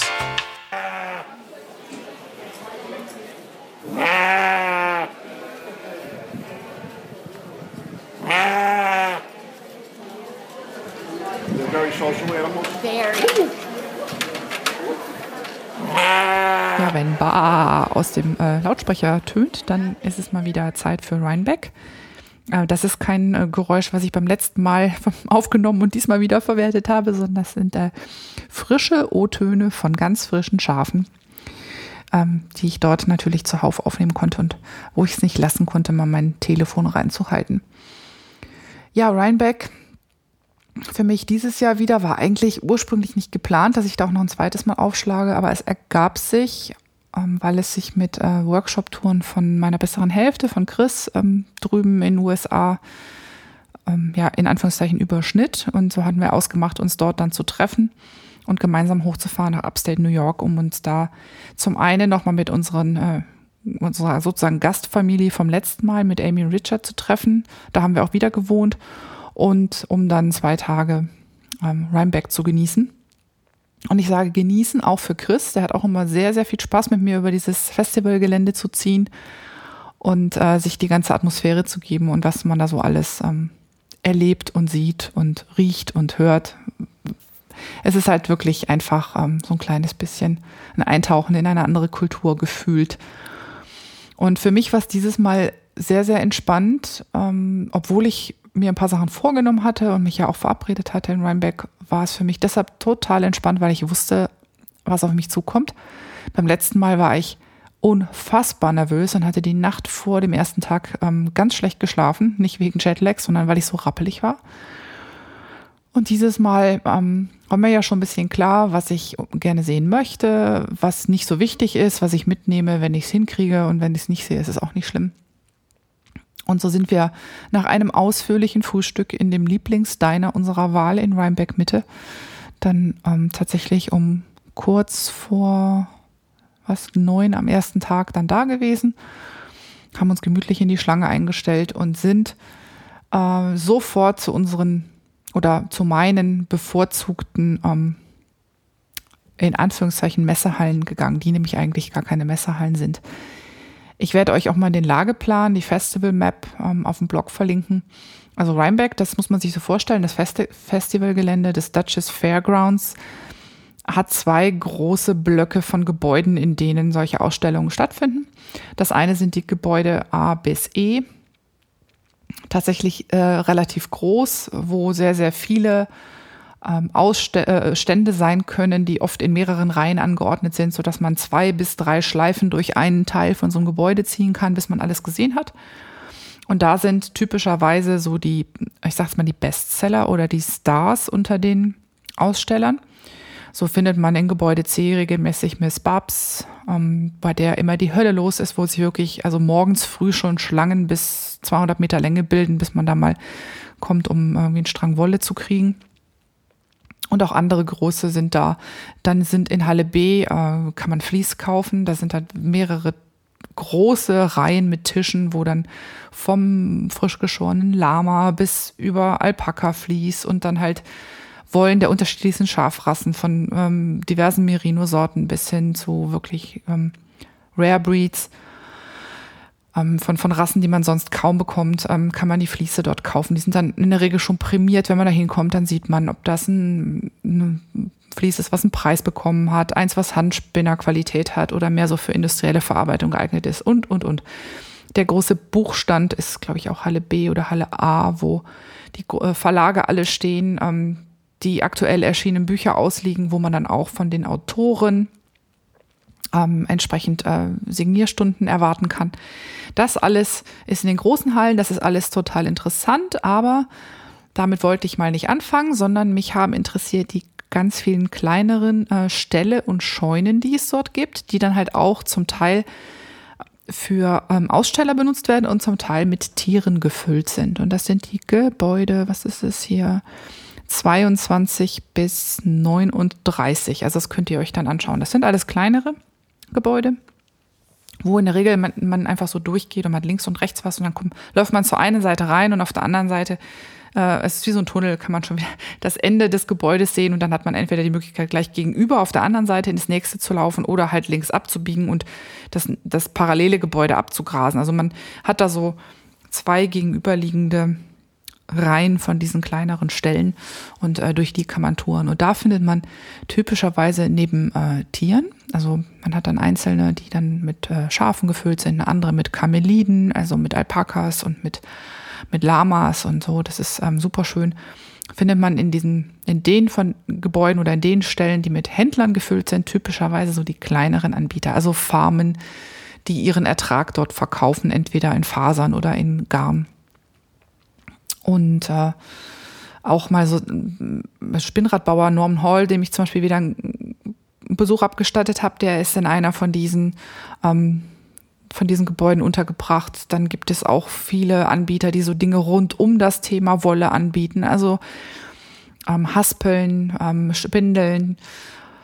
Dann gibt es äh, Seife zu kaufen, ähm, Fasertools, also ganze Stände, die nur Nadel ähm, Nadelgrößen, Messgeräte haben oder auch Stricknadeln, selbstgemachte, solche Sachen. Das ist äh, auf jeden Fall so meine Ecke, wo diese ganzen vielen kleinen Sachen sind, die man alle ähm, nicht schon aus dem Internet kennt, die man nicht übers Internet irgendwie bestellen kann. Und da bin ich dieses Mal mit großem Genuss und sehr langsam durchgegangen und habe mir das alles, alles angeguckt und habe auch versucht oder aha, hatte mir vorgenommen, mir entsprechend ähm, Notizen zu machen oder halt mit, mit, dem iPhone entsprechend Fotos von Dingen, die ich dann vielleicht am zweiten Tag nochmal anschauen möchte. Ähm, klappte natürlich nicht. Hm. Habe am nächsten Tag ganz verzweifelt was gesucht, was ich am ersten Tag mal irgendwo gesehen hatte und ähm, das hat dann, glaube ich, bis zum Schluss gedauert, bis ich das dann wieder gefunden habe. Es ist halt einfach doch unheimlich viel, was man dort alles so finden kann. Aber diese kleinen diese kleinen Ställe, diese kleinen Scheunen, durch die man da läuft, ähm, finde ich ganz, ganz toll. Da habe ich dieses Mal auch relativ am Anfang mir gleich schon eine super schöne Kreuzhaspel gekauft. Die ist aus zwei verschiedenen Holzsorten. Ich glaube, es war Purple Heart und ähm, Vogelaugenahorn oder so, also so zweifarbig gestreift. Man kann sie auseinanderbauen und man kann wahlweise ein Yard ähm, Stränge drauf haspeln oder zwei Yard. Also in der Mitte ein Loch und am Ende ein Loch und dieses, dieses Querteil kann man rausnehmen und umschlecken. Und ähm, nicht, dass ich unbedingt noch eine Haspel gebraucht hätte, aber die war einfach so handwerklich so schön gemacht. Die sah so toll aus und diese Möglichkeit, halt kleine Stränge oder große Stränge drauf zu wickeln, hat mir super gefallen. Und ich glaube, ich war gerade 20 Minuten in Rhinebeck, da hatte ich den Kauf schon in meinem Rucksack verstaut und lief dann den Rest des Tages mit einem hinten aus dem Rucksack guckenden Haspelstock rum. Muss ein bisschen putzig ausgesehen haben. Ja, und ähm, ansonsten, was habe ich da noch gekauft? Äh, am ersten Tag habe ich mir eine ganze Pullimenge gekauft von ähm, dunkelrotem Worsted Weight Garn von der Green Mountain Spinnery. Das ist auch ein, ähm, ein Öko-Garn und das ist 70% Wolle, 30% Jährlingsmohair. Finde ich total schön. Ich habe da lange gefuchtelt, welche Farbe ich nehmen soll. Ich hatte noch so ein warmes Gelbgrün gesehen, so ähnlich wie das Grün aus dem Tuch von meiner Nayada. Das fand ich total schön, aber da hat die bessere Hälfte gesagt, nein, ähm, die Farbe nicht. Und dann habe ich mich ähm, überzeugen lassen, mal was anderes zu nehmen. Und jetzt ist es so ein dunkelrot, so ein Rotweinfarben, Merlot-Farben. Ähm, ja, da möchte ich einen von den Pullis stricken, die ich auf der Liste habe, von Isabel Krämer, den Delyn oder so ähnlich, wie das ausgesprochen wird. Dafür habe ich mir das Garn mitgenommen. Und ähm, da freue ich mich auch schon drauf, wenn ich das mal anschlagen kann. Und ansonsten hatte ich mir für Tag 1 ja vorgenommen, ähm, mir vielleicht ein Fleece-Judging anzusehen, also mir mal anzuschauen, wie so ein, ein New-Rohr vorgeht, wenn er sich ähm, frisch geschorenes Schaf, also wenn er sich äh, anschaut oder Alpaka oder was auch immer.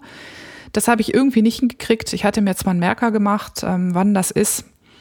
Aber man vergisst einfach, wenn man über dieses Festival geht, so schnell ähm, die Zeit.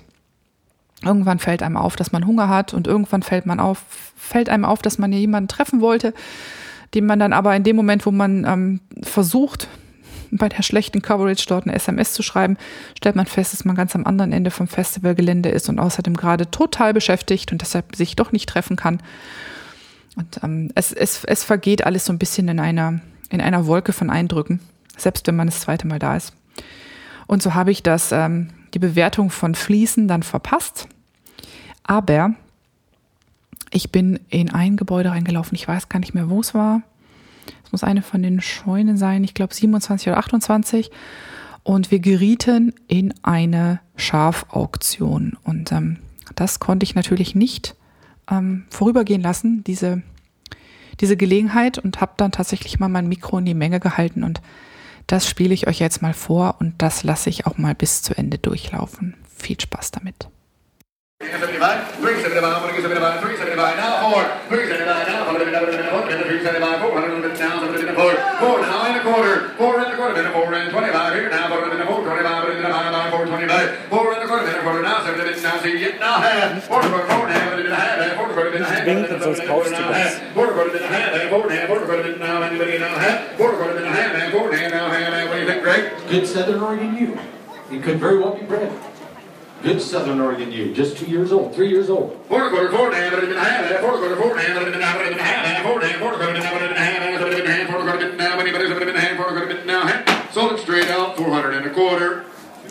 294 the buyer, 294.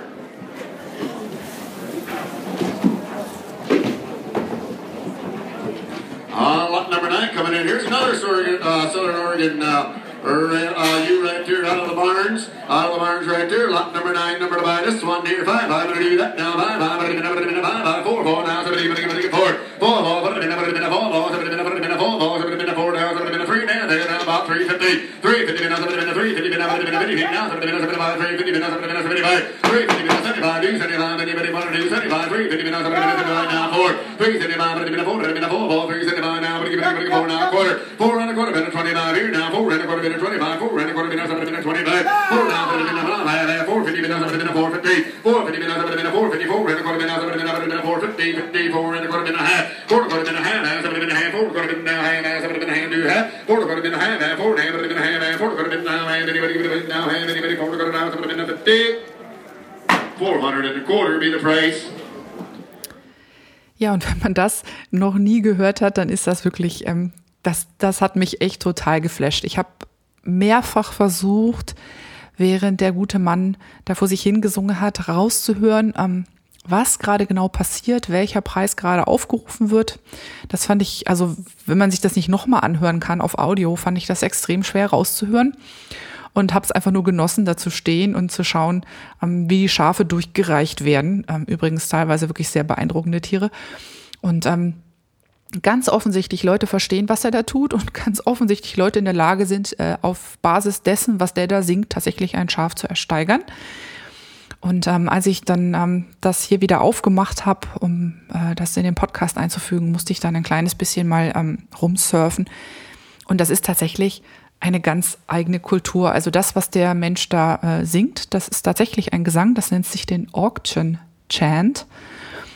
Und ähm, das ist so eine Mischung aus Nummern, die aufgerufen werden mit dazwischen gefügten sogenannten Bid-Callings, wo er also um Gebote bittet oder wo er dann ausruft, dass tatsächlich ein Gebot gefallen ist.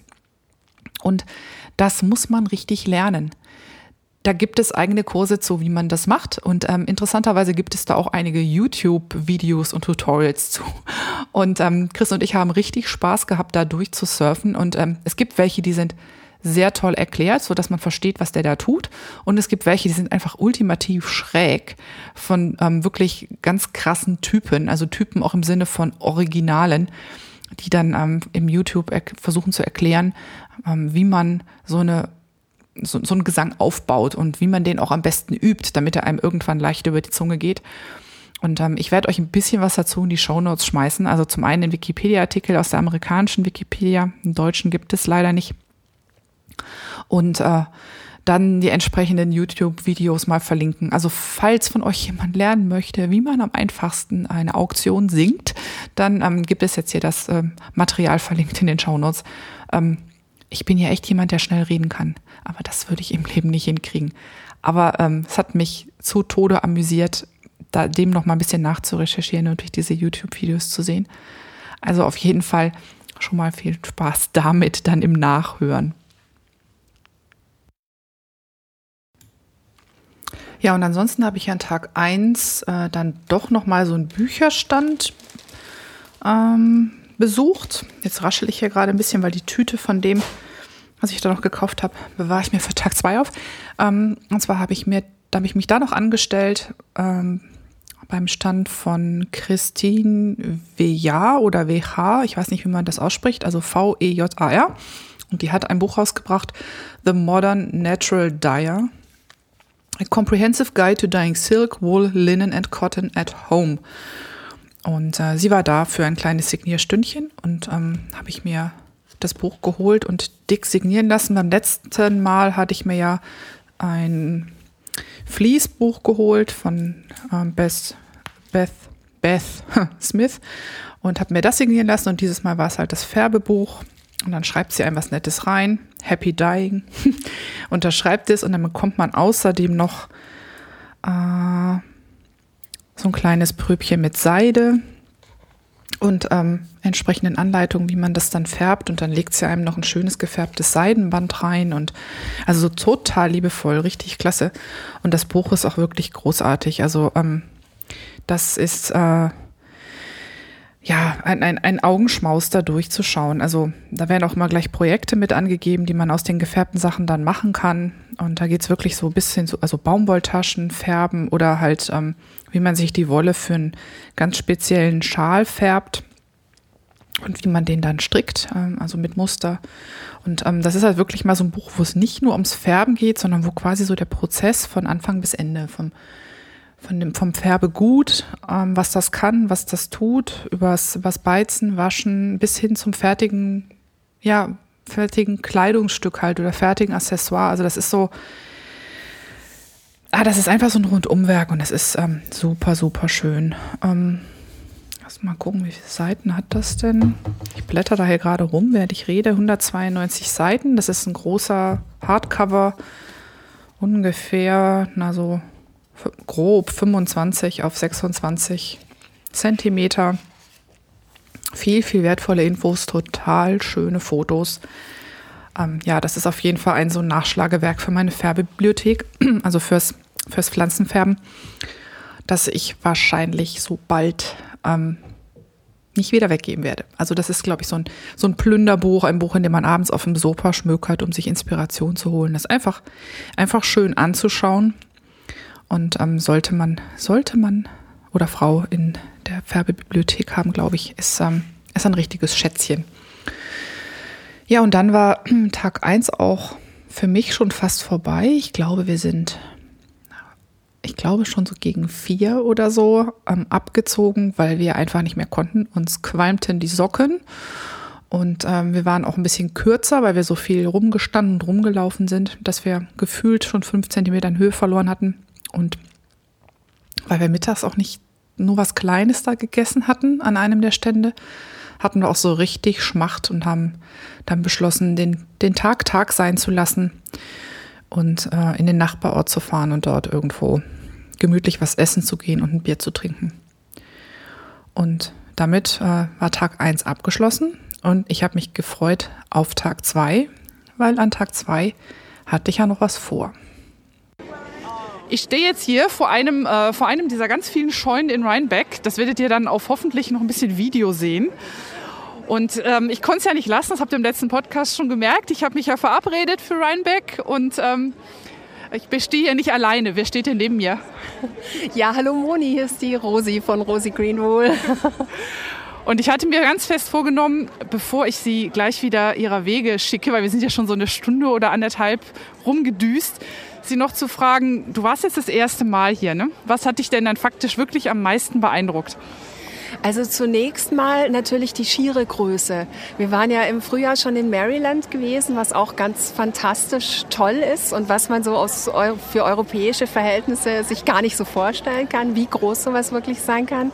Aber Rhinebeck schlägt das natürlich irgendwie nochmal bei Längen. Also ich konnte mir das nicht vorstellen. Und die, einfach die schiere Menge an Garnen und Materialien zum Spinnen und für alle Arten von Arbeiten mit Wolle, das ist so beeindruckend, muss ich wirklich sagen. Also ich habe sowas noch nie gesehen. Das ist fantastisch. Das Und die ich, Tiere natürlich. Das finde ich jetzt voll spannend, weil ich habe gedacht, Maryland wäre vergleichbar groß, aber ist es gar nicht? Nee, es ist wirklich ein bisschen kleiner, kann man sagen. Also mir kam es auch schon wahnsinnig groß vor, weil wirklich tausende von Leuten dort waren, die sich dann auch durch die äh, Gänge schieben im Prinzip. Also man muss sich ein bisschen durchkämpfen. Aber hier ist es einfach, es sind noch mal mehr Hallen äh, und es sind deutlich mehr Stände, habe ich den Eindruck. Also es sind einfach noch mehr Verkäufer da, die auch äh, dann selbst äh, produzierte Garne anbieten. Sehr, sehr schön. Was ich besonders toll finde, sie hat mir heute verraten, dass sie sich ein Spinnbuch gekauft hat. Yay, jemanden angefixt. Was steht denn jetzt als nächstes auf deiner Liste spinntechnisch? Ja, also ich bin ja noch so komplett am Anfang, deshalb auch das Spinnbuch und ich bin ganz glücklich, dass ich eins gefunden habe, was eben so alle Schritte von der Faser bis zum fertigen Garn dann so schön erklärt, auch mit Fotos. Da kann dann hoffentlich nicht so viel schief gehen. Und ähm, ja, und ich habe äh, mir aus England schon vor einiger Zeit äh, so ein bisschen ähm, ja, Kammzüge mitgebracht von Jacob Schaffen und auch von Bluefaced Leicester. Und äh, da werde ich mich jetzt mal mit der Dropspindel dran machen. Mal schauen, was bei rauskommt. Also ein bisschen habe ich schon geübt, aber es ist doch sehr bescheiden. Also ich bin noch ganz am Anfang. Aber es, es, es sieht schon so toll aus und die ganzen äh, Materialien und die ganzen ähm, ja, Fibers hier, das, das macht einen so wahnsinnig an. Da kann man gar nicht anders. Das kann ich nur nachvollziehen. Ja, dann wirst du wahrscheinlich auf der Dropspindel ähm, was schneller hinkriegen als ich, weil ich bin da immer noch äh, ganz, ganz schlecht. Ich bin deshalb ja auch so faul und nehme das Rad. Super. Gut, das soll es eigentlich auch schon gewesen sein. Ähm, sagst du mir noch kurz, was du jetzt noch vorhast heute? Also vielleicht noch ein bisschen Schafe schauen. Wir waren zwar schon mal da, aber die Tiere sind halt einfach auch äh, so das Wichtigste für uns hier, auch die nochmal zu sehen und die ganzen verschiedenen Rassen. Es gibt auch ein sehr schönes äh, Gebäude mit Rare Breeds. Äh, dort kann ich dir nachher noch zeigen, ja, wo das ist. Äh, das lohnt sich auf jeden Fall auch, das anzuschauen. Und diese Shepherd Talks, über die haben wir schon gesprochen, die sind auch sehr, sehr toll. Also wo die, äh, oder Breeders Talks heißen die, glaube ich, wo die Züchter dann selbst auch über die Rasse was erzählen und über die Wolle, die Eigenarten der, der Wolle, wenn man die dann verarbeitet. Und das, das fand ich super toll und vielleicht da noch mal vorbeizuschauen wäre schön. Ja, ich habe auch schon eins davon komplett aufgenommen. Ich hoffe, die Dame hat nichts dagegen, wenn ich das irgendwann dann einfach hinter meinem Podcast dranhänge. super. Ja, super. Dann herzlichen Dank. Ja, schön, dass wir uns gesehen Genau. haben. Hat mich riesig gefreut. Ja, mich auch. Und alles Gute und viel Spaß noch dir. Dir auch. Tschüss. Ciao. Ja, das war dann tatsächlich auch ähm, für mich das Highlight von Tag zwei, das Treffen mit Rosi. Chris und ich hatten uns verabredet, ähm, ein paar Wochen vorher schon, mit Patrick und Rosi, ähm, dort halt ähm, auf einen Kaffee zu gehen eigentlich. Und ursprünglich hatten wir das schon für Tag eins vor, aber ähm, die beiden waren mit ihren Händlern unterwegs und wussten noch nicht genau, wann sie wegkamen. Wir waren irgendwie auch super busy und wie es dann immer so ist, dann haben wir kurz äh, ge-SMSt, soweit das eben ging. Das war nämlich gar nicht einfach dort. Und haben gesagt, komm, treffen wir uns morgen. Und ursprünglich hatten wir auch nur vor, wie gesagt, auf einen Kaffee. Und ähm, faktisch sind wir dann fast einen halben Tag zusammen über das Festivalgelände gezogen. Wir haben uns ähm, an, dann doch den Kaffee getrunken. Dann haben wir uns ähm, so ein paar ähm, Schafe angeschaut, wie sie bewertet wurden. Und dann schließlich äh, hat Rosi uns in Schlepptau genommen und so ein paar Leuten vorgestellt, was für uns super spannend war.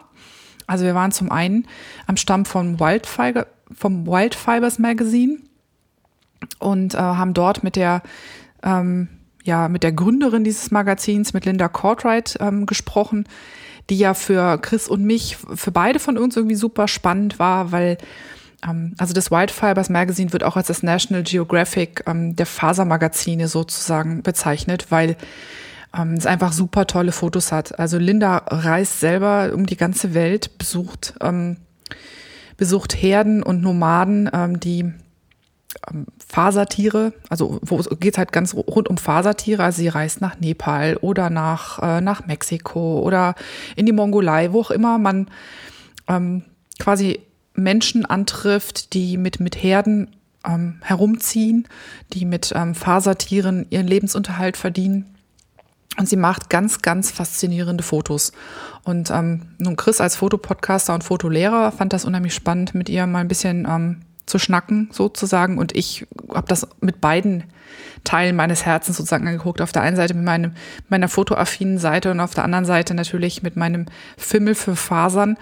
Und ähm, es war ganz toll. Also die Frau sprüht vor Energie, die hat uns ganz viel erzählt ähm, von, von, von ihren Reisen, wo sie war und von dem, was sie erlebt hat dort. Und ähm, was ich auch spannend fand, als wir sie auf diese genialen Fotos angesprochen haben, hat sie gesagt, äh, wieso? Ähm, ich benutze immer nur den Automatikmodus. und ähm, das mag ja tatsächlich auch wirklich so sein, dass sie sagt, also ich kann eigentlich eine Kamera nur im Automatikmodus bedienen, aber sie hat halt wirklich ein Auge für Bilder. Und da sieht man auch wieder, dass ähm, oftmals das Auge ähm, und das Herz für Geschichten viel, viel wichtiger sind als die Technik von der Kamera, um wirklich Bilder zu machen, die einen einfangen und Bilder zu machen, die, die auf ihre Art halt sprechen und ähm, eine Geschichte weitererzählen. Und da, ja, die ähm, hatte schon einigen Kontakt mit Rosi und ähm, das fand ich super, dass sie uns dann mitgenommen hat zu Linda, um dass wir ein bisschen mit ihr schnacken konnten. Die hat mir dann auch zwei Zeitungen gegeben, ähm, in denen ich dann ähm, mit Wonne geblättert habe. Und ja, das war, das war super toll. Also dafür echt nochmal ganz lieben Dank. Das waren ein paar ganz tolle Minuten oder fast eine halbe Stunde, die wir da gestanden haben. Ich weiß es gar nicht mehr. Also es kam mir sehr kurz vor, aber es war mit Sicherheit sehr lang. Haben wir Kontakte ausgetauscht und ähm, da wird, das wird sicherlich nicht das letzte Mal gewesen sein, dass wir miteinander gesprochen haben. Und dann waren wir auch, da muss ich jetzt gerade mal meinen Browser aufmachen, bei einem weiteren Anbieter für ähm, Gotts oder nee, für, für ökologische Wolle und die wird sich oder die plant zumindest auch, sich gegebenenfalls Gotts zertifizieren zu lassen. Ähm, das war die Jocelyn von O-Wool und äh, die hat einen kleinen Stand in einer von diesen besagten kleineren äh, Scheunen dort. Und das sind auch ganz, ganz wunderschöne Garne äh, in tollen Farben. Von ganz zarten Farben hin, die wirklich Wasserfarben ähnlich aussehen, bis hin zu kräftigen Rot- und Violetttönen. Und äh, unterschiedlichste äh, Materialien, die sie da drin hat. Und das war auch ganz nett. Mit der haben wir ein bisschen, ein bisschen palavert. Und ähm, interessanterweise ist die Wolle gefärbt in Germantown. also das ist diese Germantown-Viertel in Philadelphia. Und ähm, so gesehen noch als nette Anekdote anbei. Und sie hat auch schöne Garne von, von Sockenwollstärke bis über Sportweight. Ähm, Garne, die sehr glatt sind, andere mit sehr viel Struktur. Ähm, Merino, aber auch, ich glaube, an irgendwas war auch Alpaka drin und ein bisschen Mohair oder so. Also sehr, sehr schöne, ausgewählte Sorten und ähm, halt auch ähm, ökologisch und sozusagen quälfrei ähm, gesourced. Und äh, das war auch so eins, äh, eins von den Highlights, ähm, wo ich dran vorbeigelaufen bin, aber wo mir die, wo mir gar nicht klar wurde, was dahinter steckt. Und äh, als Rosi uns da mitgenommen hat und gesagt hat, ihr müsst sie mal kennenlernen, und dann hat sie uns äh, einander vorgestellt und ein bisschen, haben wir ein bisschen geschnackt und das war wirklich, wirklich ganz klasse. Also Rosi und Patrick sind sowieso, äh, Patrick, ähm, zwei super, super nette Menschen und ähm, wir haben uns total gut verstanden und haben einen sehr, sehr schönen Tag miteinander verbracht. Und das war sozusagen für mich ja Highlight von Tag zwei. Und danach, ähm, nach diesem Treffen, ähm, wollte ich dann nur noch mal schnell die Dinge suchen, die ich am ersten Tag gesehen hatte, aber nicht mehr wusste, wo sie waren. Und das hat mich dann eineinhalb Stunden hektisches Rennen über Rhinebeck gekostet, dann tatsächlich noch zu finden, was ich ähm, mir so auf meinen inneren Merker geschrieben hatte. Jetzt greife ich doch nochmal an die Rascheltüte. Und das ist nämlich was, da habe ich mir bei einem, bei Magnus Wools, das ist auch ein kleinerer Anbieter mit einer eigenen Farm gewesen, eine Dame, die dort war, habe ich mir mitgenommen. Mal was, was ich so in der Zusammensetzung noch nicht gesponnen habe. Acht Unzen von 50 Prozent Border Leicester und 50 Prozent Lama im naja, Kammzug ist das eher nicht. Ich würde es eher Roving nennen, also Kardenband, aber sehr, sehr schön verarbeitetes Kardenband. Und das ist Naturfarben noch. Und ich habe vor, ähm, meine mm, in Anführungszeichen neu erworbenen Färbekenntnisse, also ich habe ja erst einmal gefärbt, also mit Säurefarben. Aber ähm, ich hoffe, dass das beim zweiten Mal noch genauso gut klappt. Und wenn ich dann endlich mal meine Wäscheschleuder erjagt habe, ähm, wandern diese acht Unzen Border, Lester und Lama in den Topf, um zu einem Semi-Solid gefärbt zu werden, das ich dann ja, hoffentlich für Tuchwolle oder sowas ähm, verwenden werde. Ja, das war dann äh, so der zweite Teil äh, von Rhinebeck und dann hatte ich äh, moderat viel Geld ausgegeben, Gott sei Dank nur. Da war ich ganz stolz.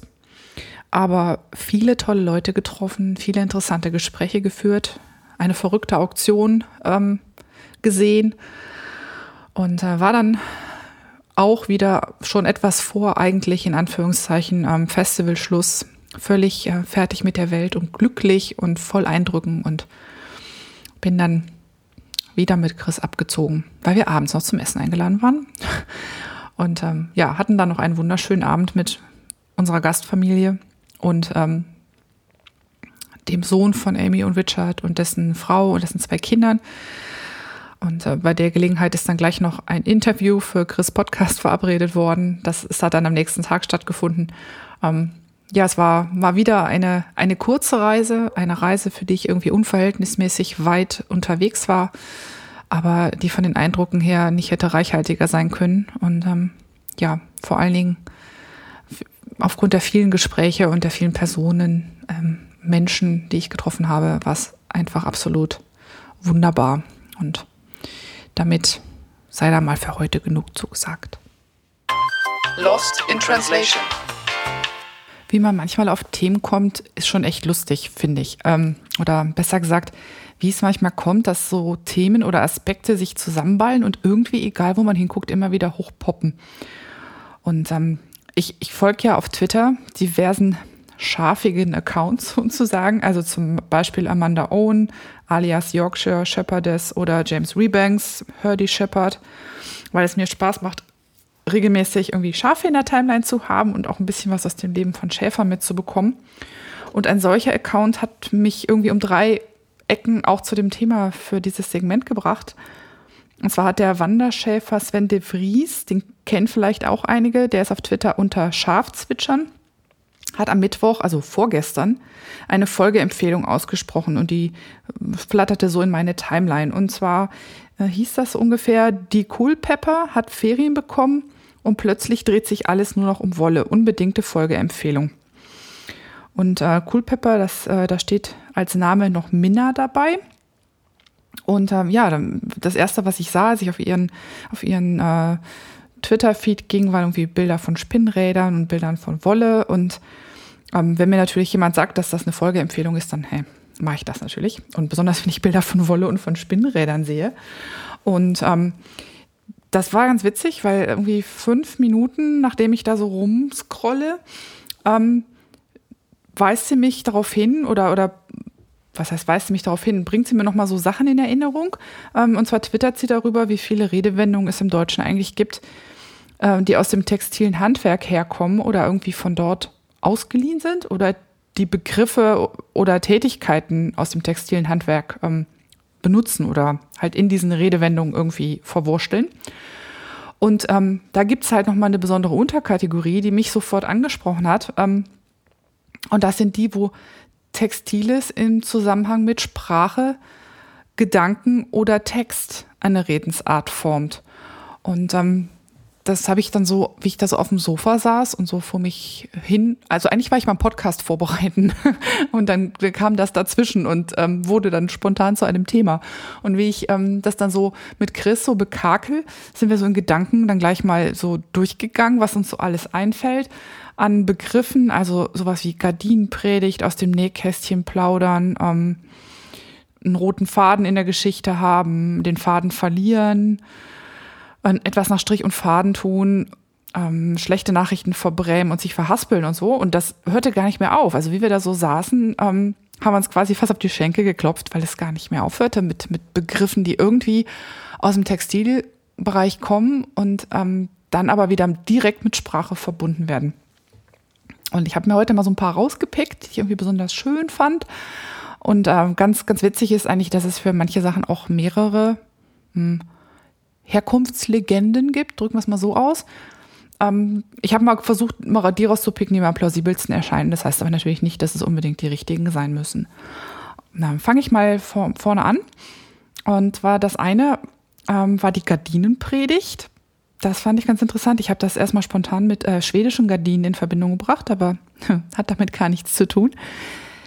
Ähm, das war so früher, früher, als es ja auch noch sehr frisch in den Wohnungen war und als, es, als man sich aber außerdem auch immer sehr schicklich verhielt, war es durchaus üblich, dass man ähm, zum Schutz vor Blicken, aber auch eben zum Schutz vor der Kälte um ein Bett herum Vorhänge hatte. Also ne, das waren dann diese schönen Betten, äh, Himmelbetten, wie sie so heißen, ne, mit den vier Eckpfosten und oben obenrum noch so ein Holz, wo man, worüber man dann so Vorhänge halt hängen konnte. Und wenn die Frau schon im Bett lag, während der Mann halt eben noch unterwegs war, zum Teil halt auch für nächtliche Saufgelage und Co., hat sie die Gardinen zugezogen, um, um halt ähm, ihre Privatsphäre zu schützen. Und wenn der Ehemann dann spät äh, in der Nacht zurückkam und vor allen Dingen in den Augen seiner Frau zu spät zurückkam, musste er sich dann halt vor dieser zugezogenen Gardine die Strafpredigt seiner Holden anhören. Ähm, daher kommt wohl der Begriff Gardinenpredigt. Finde ich total hübsch. Mindestens ebenso hübsch ist aus dem Nähkästchen zu plaudern. Und ähm, das äh, sprach mich deshalb an, weil ich so, ich habe so ein schönes Nähkästchen ersteigert vor hm, einem Jahr oder so. Und deshalb sprang ich irgendwie gleich darauf an. Ähm, das Nähkästchen war früher ein, ein, ein Accessoire, das hm, naturgemäß relativ fest in der Hand der Frauen war. Also ähm, wenige Männer hätten sich freiwillig daran vergriffen. Aber ja, schließlich ähm, Frauensache. Und ähm, zwischen Nadel und Faden konnte Frau daher Dinge verstecken, die nicht für jedermanns Augen bestimmt waren. Und damit war es halt ähm, nicht nur ein Aufbewahrungsort für Handwerkszeug, also Nadel und Faden, sondern war auch super geeignet, um Geheimnisse drin zu verstecken. Also geheime Briefe, Liebesbriefe oder ganz persönlichen Krimskrams, besondere Schmuckstücke und so weiter. Und wenn sich dann Frauen zum Nähen trafen, konnte es durchaus passieren, ähm, dass sie sich ähm, gegenseitig ihre Geheimnisse erzählt haben oder halt diese Geheimnisse dann aus dem Nähkästchen geholt haben, sich untereinander gezeigt haben und über den Inhalt geschwatzt haben. Halt eben aus dem Nähkästchen geplaudert. Und äh, ein ganz berühmtes Beispiel ist tatsächlich auch äh, in die Literatur eingegangen für dieses sprichwörtliche Nähkästchen. Denn in einem solchen äh, findet man in Fontanes Effi Briest die Briefe, ähm, die Effi äh, mit ihrer Affäre von Major von Krampas überführten. Und ähm, ja, da war es allerdings tatsächlich so, dass der, dass ihr Mann in, den, in das Nähkästchen geschaut hat und dort die Briefe gefunden hat. Also war wohl alles doch nicht so sicher wie gedacht. Ähm, dann haben wir den, den roten Faden als ähm, textliches Leitmotiv. Ähm, das fand ich auch total interessant. Ähm, die Redewendung geht tatsächlich auf etwas Militärisches zurück. Der berühmte rote Faden war nämlich ein Kennfaden der britischen Kriegsmarine, die sie in die Taue eingeflochten hat oder eingedreht, muss man sagen. Und wenn jetzt ähm, Tauwerk gestohlen wurde, dann konnte man an diesem Kennfaden erkennen, wem das eigentlich gehörte, nämlich der britischen Krone. Und auch das ist literarisch ähm, verwurstelt worden und durch, durch diese literarische Verarbeitung tatsächlich auch ähm, in Verbindung mit Sprache gebracht worden. Und zwar ähm, ist Schuld daran Johann Wolfgang von Goethe in seiner Wahlverwandtschaft. Und da schreibt er, wir hören von einer besonderen Einrichtung bei der englischen Marine. Sämtliche Tauwerke der königlichen Flotte, vom stärksten bis zum schwächsten, sind der, der Gestalt gesponnen, dass ein roter Faden durch das Ganze durchgeht, den man nicht herausfinden kann, ohne alles aufzulösen und worin auch die kleinsten Stücke erkenntlich sind, dass sie der Krone gehören. Und dann weiterhin, wieder Zitat, ebenso zieht sich durch, zieht sich durch Ottiliens Tagebuch ein Faden der Neigung und der Anhänglichkeit, der alles verbindet und das Ganze bezeichnet. Ja, und damit hat Goethe quasi den roten Faden tatsächlich ähm, zum sprachlichen Leitmotiv erkoren, also oder hat, hat den mit dem ähm, als Begriff für ein sprachliches Leitmotiv eingeführt. Und das hat sich bis heute ja gehalten. Und wo wir beim Faden sind, gibt es dann halt noch den, den Faden verlieren, wenn man von einem Gedanken abkommt. Und die bunteste Theorie, ähm, wo es herkommt, ist, dass dieser rote Faden auf den Ariadne-Faden aus der griechischen Mythologie zurückgeht. Ähm, dieser Faden war ein Geschenk der Prinzessin Ariadne, der Tochter des Königs Minos, an ihren geliebten Theseus. Der wollte sie nämlich heiraten und ähm, bevor er das durfte, hat ihn Minos erstmal ins Labyrinth geschickt. Und mit Hilfe des Fadens fand Theseus dann den Weg aus dem Labyrinth oder erstmal durchs Labyrinth, in dem sich der Stier Minotaurus befand. Und hinterher fand er auch wieder raus, nämlich nachdem er den Minotaurus getötet hatte, konnte er entlang dieses Fadens das Labyrinth wieder verlassen. Und hätte er den Faden verloren, wäre er wohl elendiglich zugrunde gegangen in diesem Labyrinth. Aber nach all dem, was ich hier so aus meinem ähm, etymologischen Wörterbuch des Deutschen und was habe ich hier noch so aus meinem Studium übrig? Das große Buch der Zitate und Redewendungen im Duden Verlag erschienen. Scheint die eigentliche Herkunft tatsächlich sehr, sehr viel profaner zu sein, obwohl die erste sich besser anhört. Ist nämlich ähm, die Herkunft dieses Begriffes kommt wahrscheinlich oder ist liegt wahrscheinlich im Textilhandwerk, wo man beim Garnwickeln, Weben oder Spinnen natürlich einen massiven Zeitverlust hatte, wenn man den Faden verlor, den man dann wieder aufnehmen musste, um seinem Handwerk weiter nachgehen zu können. Und ähm, ja, da kommt auch das, ähm, also man kann den Faden halt verlieren und man kann ihn wieder aufnehmen. Und ähm, das ist sehr, sehr, sehr banal, aber wahrscheinlich tatsächlich die Herkunft des Ganzen. Ja, und dann haben wir noch die, genau das fand ich auch ganz besonders hübsch. Ähm, dass man heikle Kunde verbrämen kann.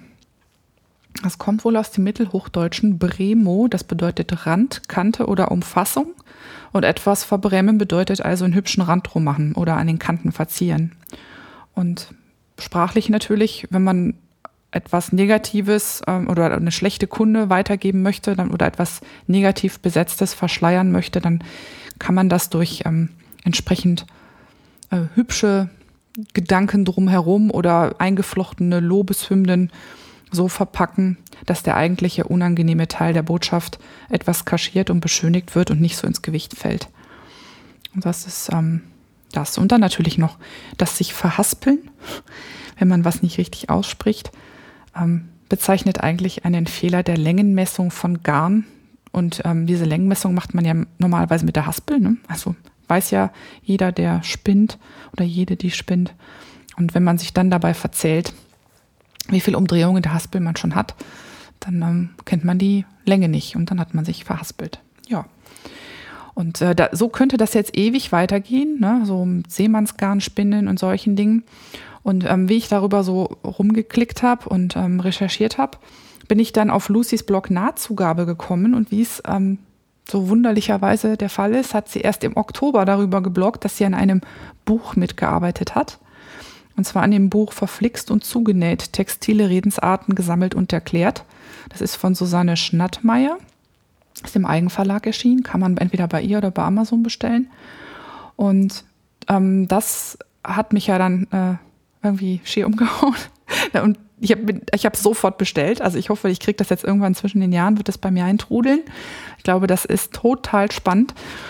Und ja, da gibt es halt, da, ich glaube, es sind 144 Seiten oder so, wo es halt nur darum geht, ähm, die Herkunft und Bedeutung dieser textilen Redewendung zu ergründen. Und äh, ja, vielleicht wird das ja, wird das ja so, ein, so eine, eine winzige Mini-Rubrik äh, im Podcast ab und zu mal davon was auszugraben. Ähm, Finde ich, finde ich riesig schön und hat mir total Spaß gemacht, mich daran zu verbuddeln. Ach ja, und dann, ähm, genau, da hat mich auch Minna auf Twitter darauf hingewiesen, dass natürlich alleine die Begriffe Text und Textil ähm, schon eine gemeinsame Herkunft haben. Und dafür mache ich jetzt mal eben mein Blätter hier. Das Knister, Knister, mein etymologisches Wörterbuch des Deutschen auf. Und da steht, Moment, wo habe ich es denn? Textil. Hm, Adjektiv. Die Technik oder Industrie des Webens und Wirkens betreffend, beziehungsweise dazugehörend, aus verspinnbarem, Mal, aus verspinnbarem Material hergestellt, gewebt oder gewirkt. Wohl unter Einfluss von älterem, gleichbedeutendem französischen und englischen Textile entlehnt, aus lateinisch textilis gewebt, gewirkt und so weiter und so fort. Und dann ähm, haben wir das Wort Text. Wortlaut, Folge, untereinander im Zusammenhang stehende Sätze, Buch- oder Bibelstelle, Begleitworte zu Gesangsstücken, entlädt aus lateinisch Textus, Aufeinanderfolge, Zusammenhang, fortlaufende Darstellung, eigentlich aber Gewebe, Geflecht. Und ähm, entsprechend von Textere, Weben, Flechten, Zusammenfügen, Verfertigen, Bauen, Errichten. Ja, das ist doch der Hammer, oder? Also Text und Textil haben, das kann, könnte man sicher, könnte Frau oder ich mir fast, hätte ich mir fast denken können, bei dem, bei der Ähnlichkeit im Wort, aber haben tatsächlich eine gemeinsame Herkunft. Und insofern ist es wahrscheinlich überhaupt nicht sonderlich verwunderlich, dass ausgerechnet textile Redewendungen so oft im Zusammenhang mit Sprache gebraucht werden.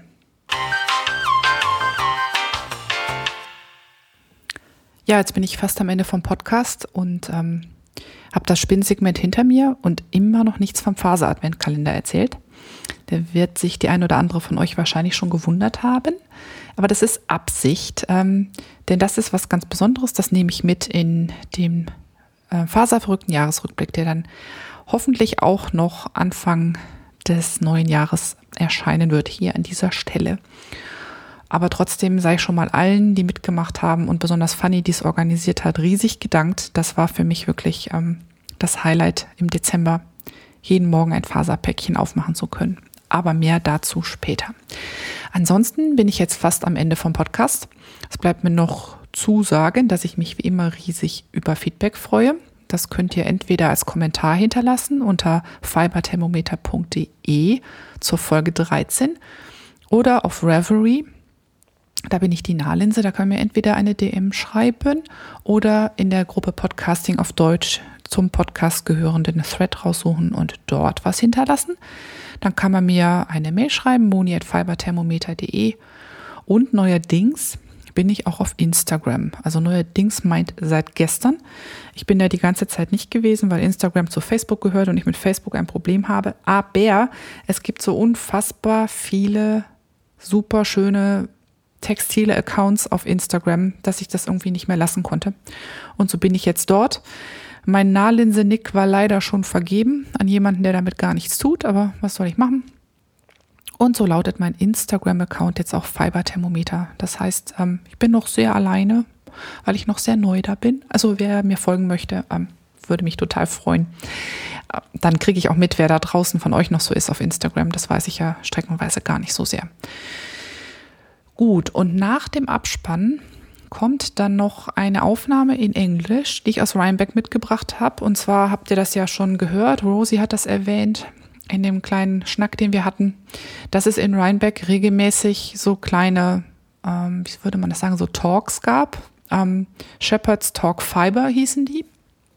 Und Da hatte ich ursprünglich vor, zu ganz vielen zu gehen. Ähm, wie es dann immer so kam, äh, war ich abgelenkt und ich habe nur genau einen gehört. Der ist aber ähm, auf jeden Fall hörenswert, finde ich. Und wenn man des Englischen mächtig ist und Lust, ähm, Lust auf sowas hat und Spaß an, an Schaf-Content hat, dann ähm, macht er vielleicht auch Leuten außer mir Spaß. Und zwar ist das tatsächlich auch ein Talk zum Herdwick-Schaf. Und da erfährt man ein kleines bisschen was darüber, ähm, wie die jetzt nach Amerika in Anführungszeichen importiert werden, wo sie eigentlich herkommen und was das für Schafe sind. Ich habe das in Rheinbeck einfach mit dem Telefon mitgeschnitten. Ich werde euch das mal kommentarlos hinter den Abspann hängen. Also für alle, die Spaß an englischem Schaf-Content haben, ähm, dann äh, hoffe ich, das ist was für euch. Ansonsten bleibt mir nur noch Tschüss zu sagen. Noch eine restliche schöne Weihnachtszeit. Die ist ja schon so gut wie rum. Der fünfte Advent steht vor der Tür. Und einen guten Rutsch ins neue Jahr. Und dann bis bald beim faserverrückten Jahresrückblick. Tschüss.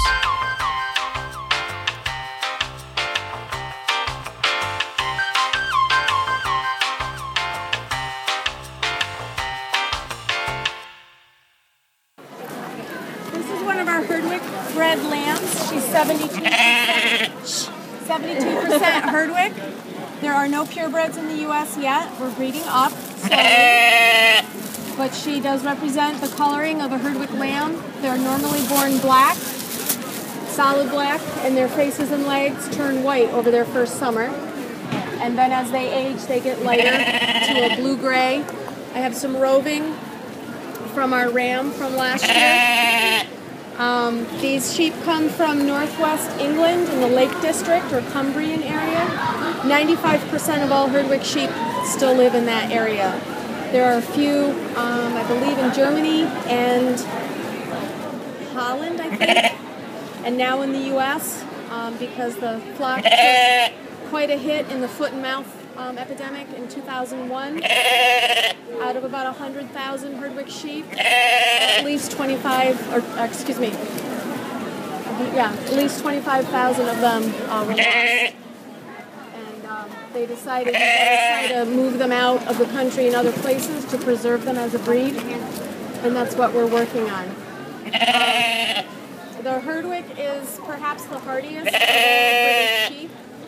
Their fleece has uh, four fibers. Has wool, guard hair, hemp, and a heterotypic fiber.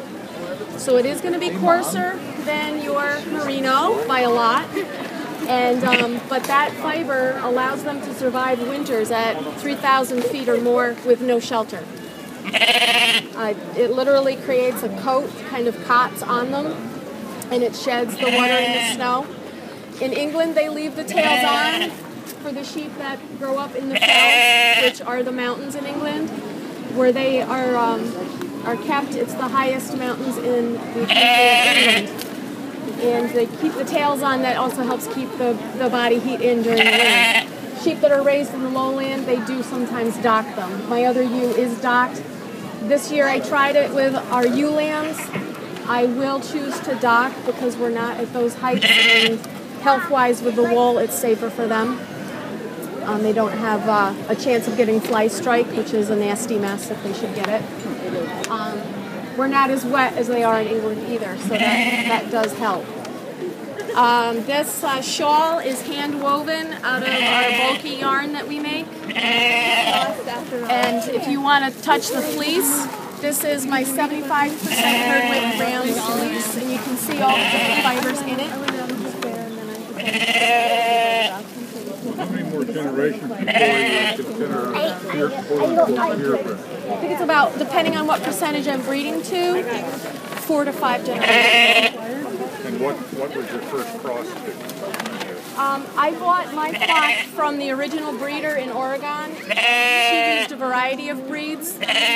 She comes from a, an Icelandic ewe that I bought from her, is her grandmother. And we feel that um, tends to give the best Herdwick traits in the breeding.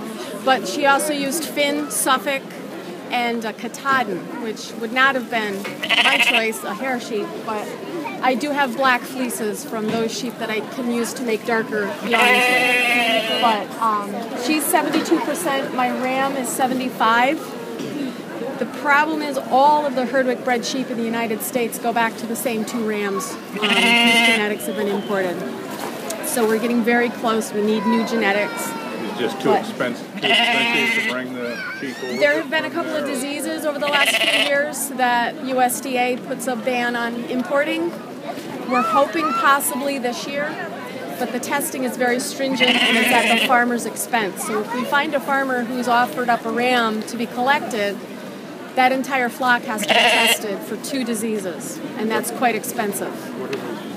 I have not been told yet. Um, I know that they've been blocked for Schmallenberg and for that has been in the country in the past. Um, and there's always a concern for the foot and mouth, which is why they no longer allow embryos to be imported at all. No embryos can be imported. Um, I don't know if I've missed anything. Does anybody have any questions?